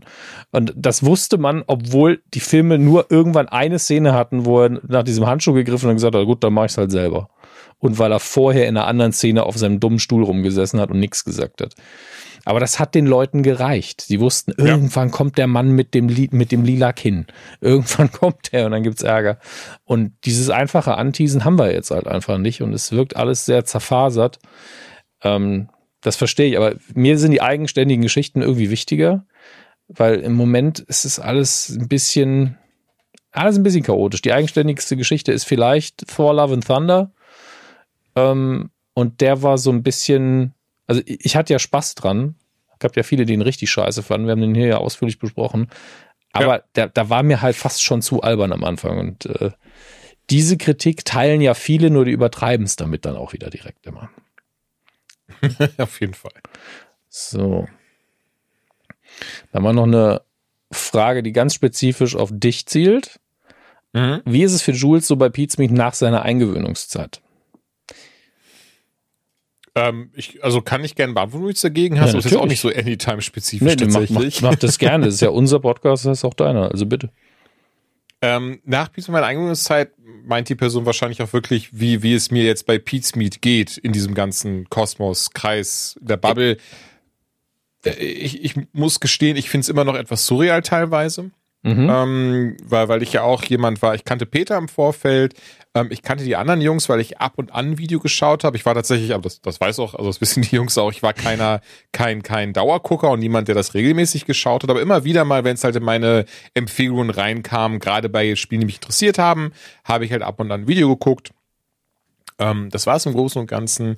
Ähm, trotzdem ist es dann etwas sehr äh, Surreales und so eine ähm, so einen Kosmos reinzukommen von Menschen, die äh, vor der Kamera zu Hause sich sehr wohlfühlen, aber obendrein auch wirklich eine Firma daraus aufgebaut haben. Also mhm. ähm, wir sind ja insgesamt mit den, also vor und hinter der Kamera sind es insgesamt mittlerweile, boah, ich hoffe, ich verzähle mich nicht krass, müssten es jetzt insgesamt 16 Menschen sein. Ähm, und äh, meine Aufgabe war es ja von Anfang an so ein Bindeglied zwischen, zwischen allen zu sein, zwischen den Menschen vor und hinter der Kamera. Ähm, Gerade am Anfang war das sehr komisch und ich hatte auch, wollte auch niemand mal auf den Schlips treten.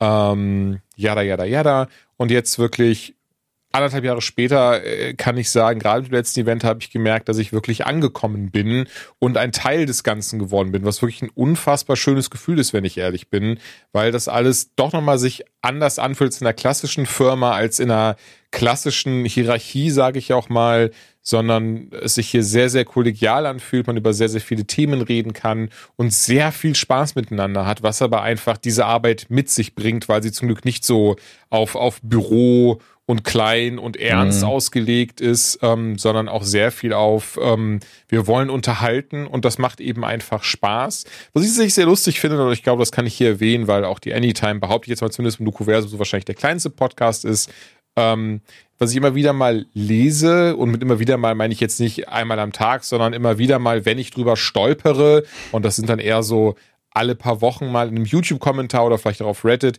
dass dann Menschen sowas schreiben wie, boah, also ich glaube hinter den Kulissen, ne, also das muss ja so chaotisch bei Me zugehen. Tatsächlich ist das nicht der Fall. es ist tatsächlich sehr gut geregelt, ähm, teilweise auch sehr bürokratisch, nicht trocken bürokratisch, aber im Sinne von, wir planen die Sachen wirklich gut durch und da fließt sehr viel Gedankenarbeit ein. Ähm, Finde ich nur äh, spaßig, wie das dann anscheinend den Eindruck bei manchen Menschen zumindest nach außen hin macht. Ich glaube, das ist wirklich eine Sache, die man gern mal unter- und überschätzt. Also, weil es ist ja, also bei Nukular hatten wir diesen Moment ja irgendwann, dass, dass äh, wir es auch äh, thematisiert hatten, dass wir gesagt haben, ja, das wirkt vielleicht so, dass Dominik der aufgeräumteste und ordentlichste von uns ist, aber das ist einfach Quatsch. ja, das ist absolut Quatsch. Also ähm, ich habe in meinem Leben nicht länger als einen halben Tag ein aufgeräumtes äh, Arbeitszimmer gehabt, weil sobald ich anfange zu arbeiten, bleiben einfach Dinge liegen. Es ist einfach bei mir, um mich herum entsteht einfach Chaos. Das ist einfach so. Ich bin mhm. sehr unsortierter Mensch, was das angeht. Gleichzeitig weiß ich meistens, wo alles ist. Je chaotischer es aussieht, desto eher weiß ich's. Ähm, mhm. bin Ticker einfach so. Deswegen, so ein Eindruck von außen kann komplett falsch sein. Ähm, deswegen, wenn ihr irgendwo eine chaotische Show seht, die aber funktioniert, ist wahrscheinlich die Planung sehr, sehr gut. Ähm, das ist ganz, ganz häufig so. Und auch ich kann, ohne, ohne es zu wissen, wirklich, man kann Peter einfach so gut einschätzen, was es angeht. Wenn man nur mal zehn Minuten mit ihm geredet hat, so, ja, der weiß genau, wovon er redet. Der hat einen sehr, sehr guten Terminplan. Da ist man sich sehr, oh, sehr ja. sicher. Oh ja, auf jeden Fall. ähm, entsprechend äh, diesen Kommentar von wegen, das muss so chaotisch sein, ist es, schließt nicht von der Bühne auf das, was hinten dran ist. Das funktioniert so nicht. Ähm, dann haben wir hier von so, Marvelinas World. Würdet ihr als Gast Interviews geben, in Klammern per Videotelefon oder Mail für Blogs etc.? Und da ist die Antwort grundsätzlich, wenn Zeit da ist und wir ähm, mit dem Person, also bei den Personen nicht sagen, oh, das ist ja Julian Reichelt oder so, ähm, dann sind wir natürlich bereit dazu. Also ich, ich will jetzt nicht für dich beantworten, aber ich, ich weiß, dass du nicht viel Zeit für sowas hast, vor allen Dingen im Moment. Ich wollte sagen, ich bin ja. bei dir und das tut mir auch so leid. Also ich hatte alleine dieses Jahr hatte ich ähm, zwei Einladungen, eine auch für einen ähm, Podcast, mhm. den, den ich vorher so nicht kannte, aber ähm, der anscheinend auch etwas äh, äh bekannter wohl ist und, und der auch so ähm, äh, den, ich, den ich so sehr cool fand. Wenn ich ehrlich bin, ich werde den Namen vergessen, deswegen will ich jetzt gar nicht so sehr ins Detail gehen. Ähm, aber da muss ich leider auch noch irgendwann absagen, weil das fing damit an, dass ich gesagt habe, ja, pass auf, easy, wir machen das dann und dann. Und dann habe ich gemerkt, ach scheiße, das kommt nicht hin, habe ich es wieder abgesagt, abgesagt. Ähm, das tat mir irgendwann so leid, ich gesagt, Leute, es ist jetzt super arschig von mir, ich werde es erstmal komplett absagen, mhm. weil es einfach zeitlich gerade nicht aufgeht. Und ich will euch nicht immer wieder aufschieben. Ich will das jetzt so machen, weil ihr mich jetzt nicht hasst an dieser Stelle. Ich sag euch wirklich Bescheid, wenn ich merke, oh, jetzt habe ich gerade die Zeit. Ja. Ähm, aber ja, und von daher bin ich da komplett bei dir gerne, gerne, gerne. Aber ähm, insgesamt ist eben auch wirklich das Zeit, die Zeit einfach nur das Problem, weil ich, ich merke auch immer wieder, und du wirst da genauso sein oder mir beipflichten, ja. wenn da mal wirklich Freizeit ist, dann freut man sich, die auch wirklich in etwas zu, zu packen, was man jetzt lange nicht mehr gemacht hat. Also auch wenn es nach außen bestimmt nicht den Anschein macht, nachdem ich jetzt auch gestern gepostet habe, hey, ich habe jetzt endlich die Platin-Trophäe in God of War Ragnarok geholt. ja, ähm, aber es ist ja auch Arbeit. Ist das aber auch das einzige Spiel, ja das auch, aber es ist auch das einzige Spiel, das ich letzten zwei Wochen gespielt habe. Ne? Also mhm. ähm, und, und gerade bei mir, dem alten Videospielsucht, die ist das schon recht wenig. Und noch so viele Filme und Serien auf Fall, die ich dieses Jahr noch nicht zugekommen mm. bin. Und deswegen auch da nochmal, ich freue mich so sehr für die letzten zwei Wochen Dezember, weil ich versuchen werde, so viel reinzuballern auf einmal. Ja. Also um das nochmal ein bisschen ausführlicher zu beantworten, da wir ja auch beide auf der anderen Seite öfter stehen und vor allen Dingen gestanden haben, wo wir nach Interviews gefragt haben, es ist, wenn ihr mal keine Antwort bekommt, auch von uns jetzt, ne, ist das in der Regel keine böse Absicht. Es ist aber auch keiner böse, wenn ihr ins dann, keine Ahnung, zwei, drei Wochen später nochmal eine E-Mail schreibe, einfach nur ist vielleicht untergegangen. Aber nach der zweiten, wenn dann immer noch nichts kommt, dann ist langsam dieses, mh, hm, vielleicht fragt man besser nicht mehr. Da kann immer noch passieren, dass dann eine Antwort kommt irgendwann. Also ich beziehe es jetzt nicht nur auf uns, sondern im Allgemeinen. Ähm, und natürlich spielen da tausend Dinge äh, eine Rolle, wie habt ihr einen kleinen Blog oder schreibt ihr gerade von der ARD. Natürlich macht man das dann eher auf, wenn irgendwie ein größeres Medium hinten dran steht. Aber wir sind die Letzten, die nur weil ihr ein kleines Medium seid oder nur einen kleinen Blog habt, die dann deswegen Nein sagen. Es ist dann eher so, habe ich die Zahl dafür? Ja, nein. Das ist immer die Grundfrage. Genau, und das ich, ist sicher alles dahinter. Ja, und ich habe hier auch, äh, ich habe ja immer noch eine, eine Anfrage in meinem DM-Fach von Twitter rumliegen. Die, die ist, ist die noch aus diesem Jahr? Nee, ich habe sie in diesem Jahr angenommen. Ich muss gerade gucken. Die hat mir auch eine E-Mail geschrieben. Ich sage jetzt auch nicht, wer es ist. Und äh, weil es mir peinlich ist. ist. Ja, genau, es ist im letzten Jahr, Oktober letztes Jahr. Und es ist so eine liebe Anfrage gewesen, ja, wo man auch merkt, die kennen meinen Kram, die hören mich gerne und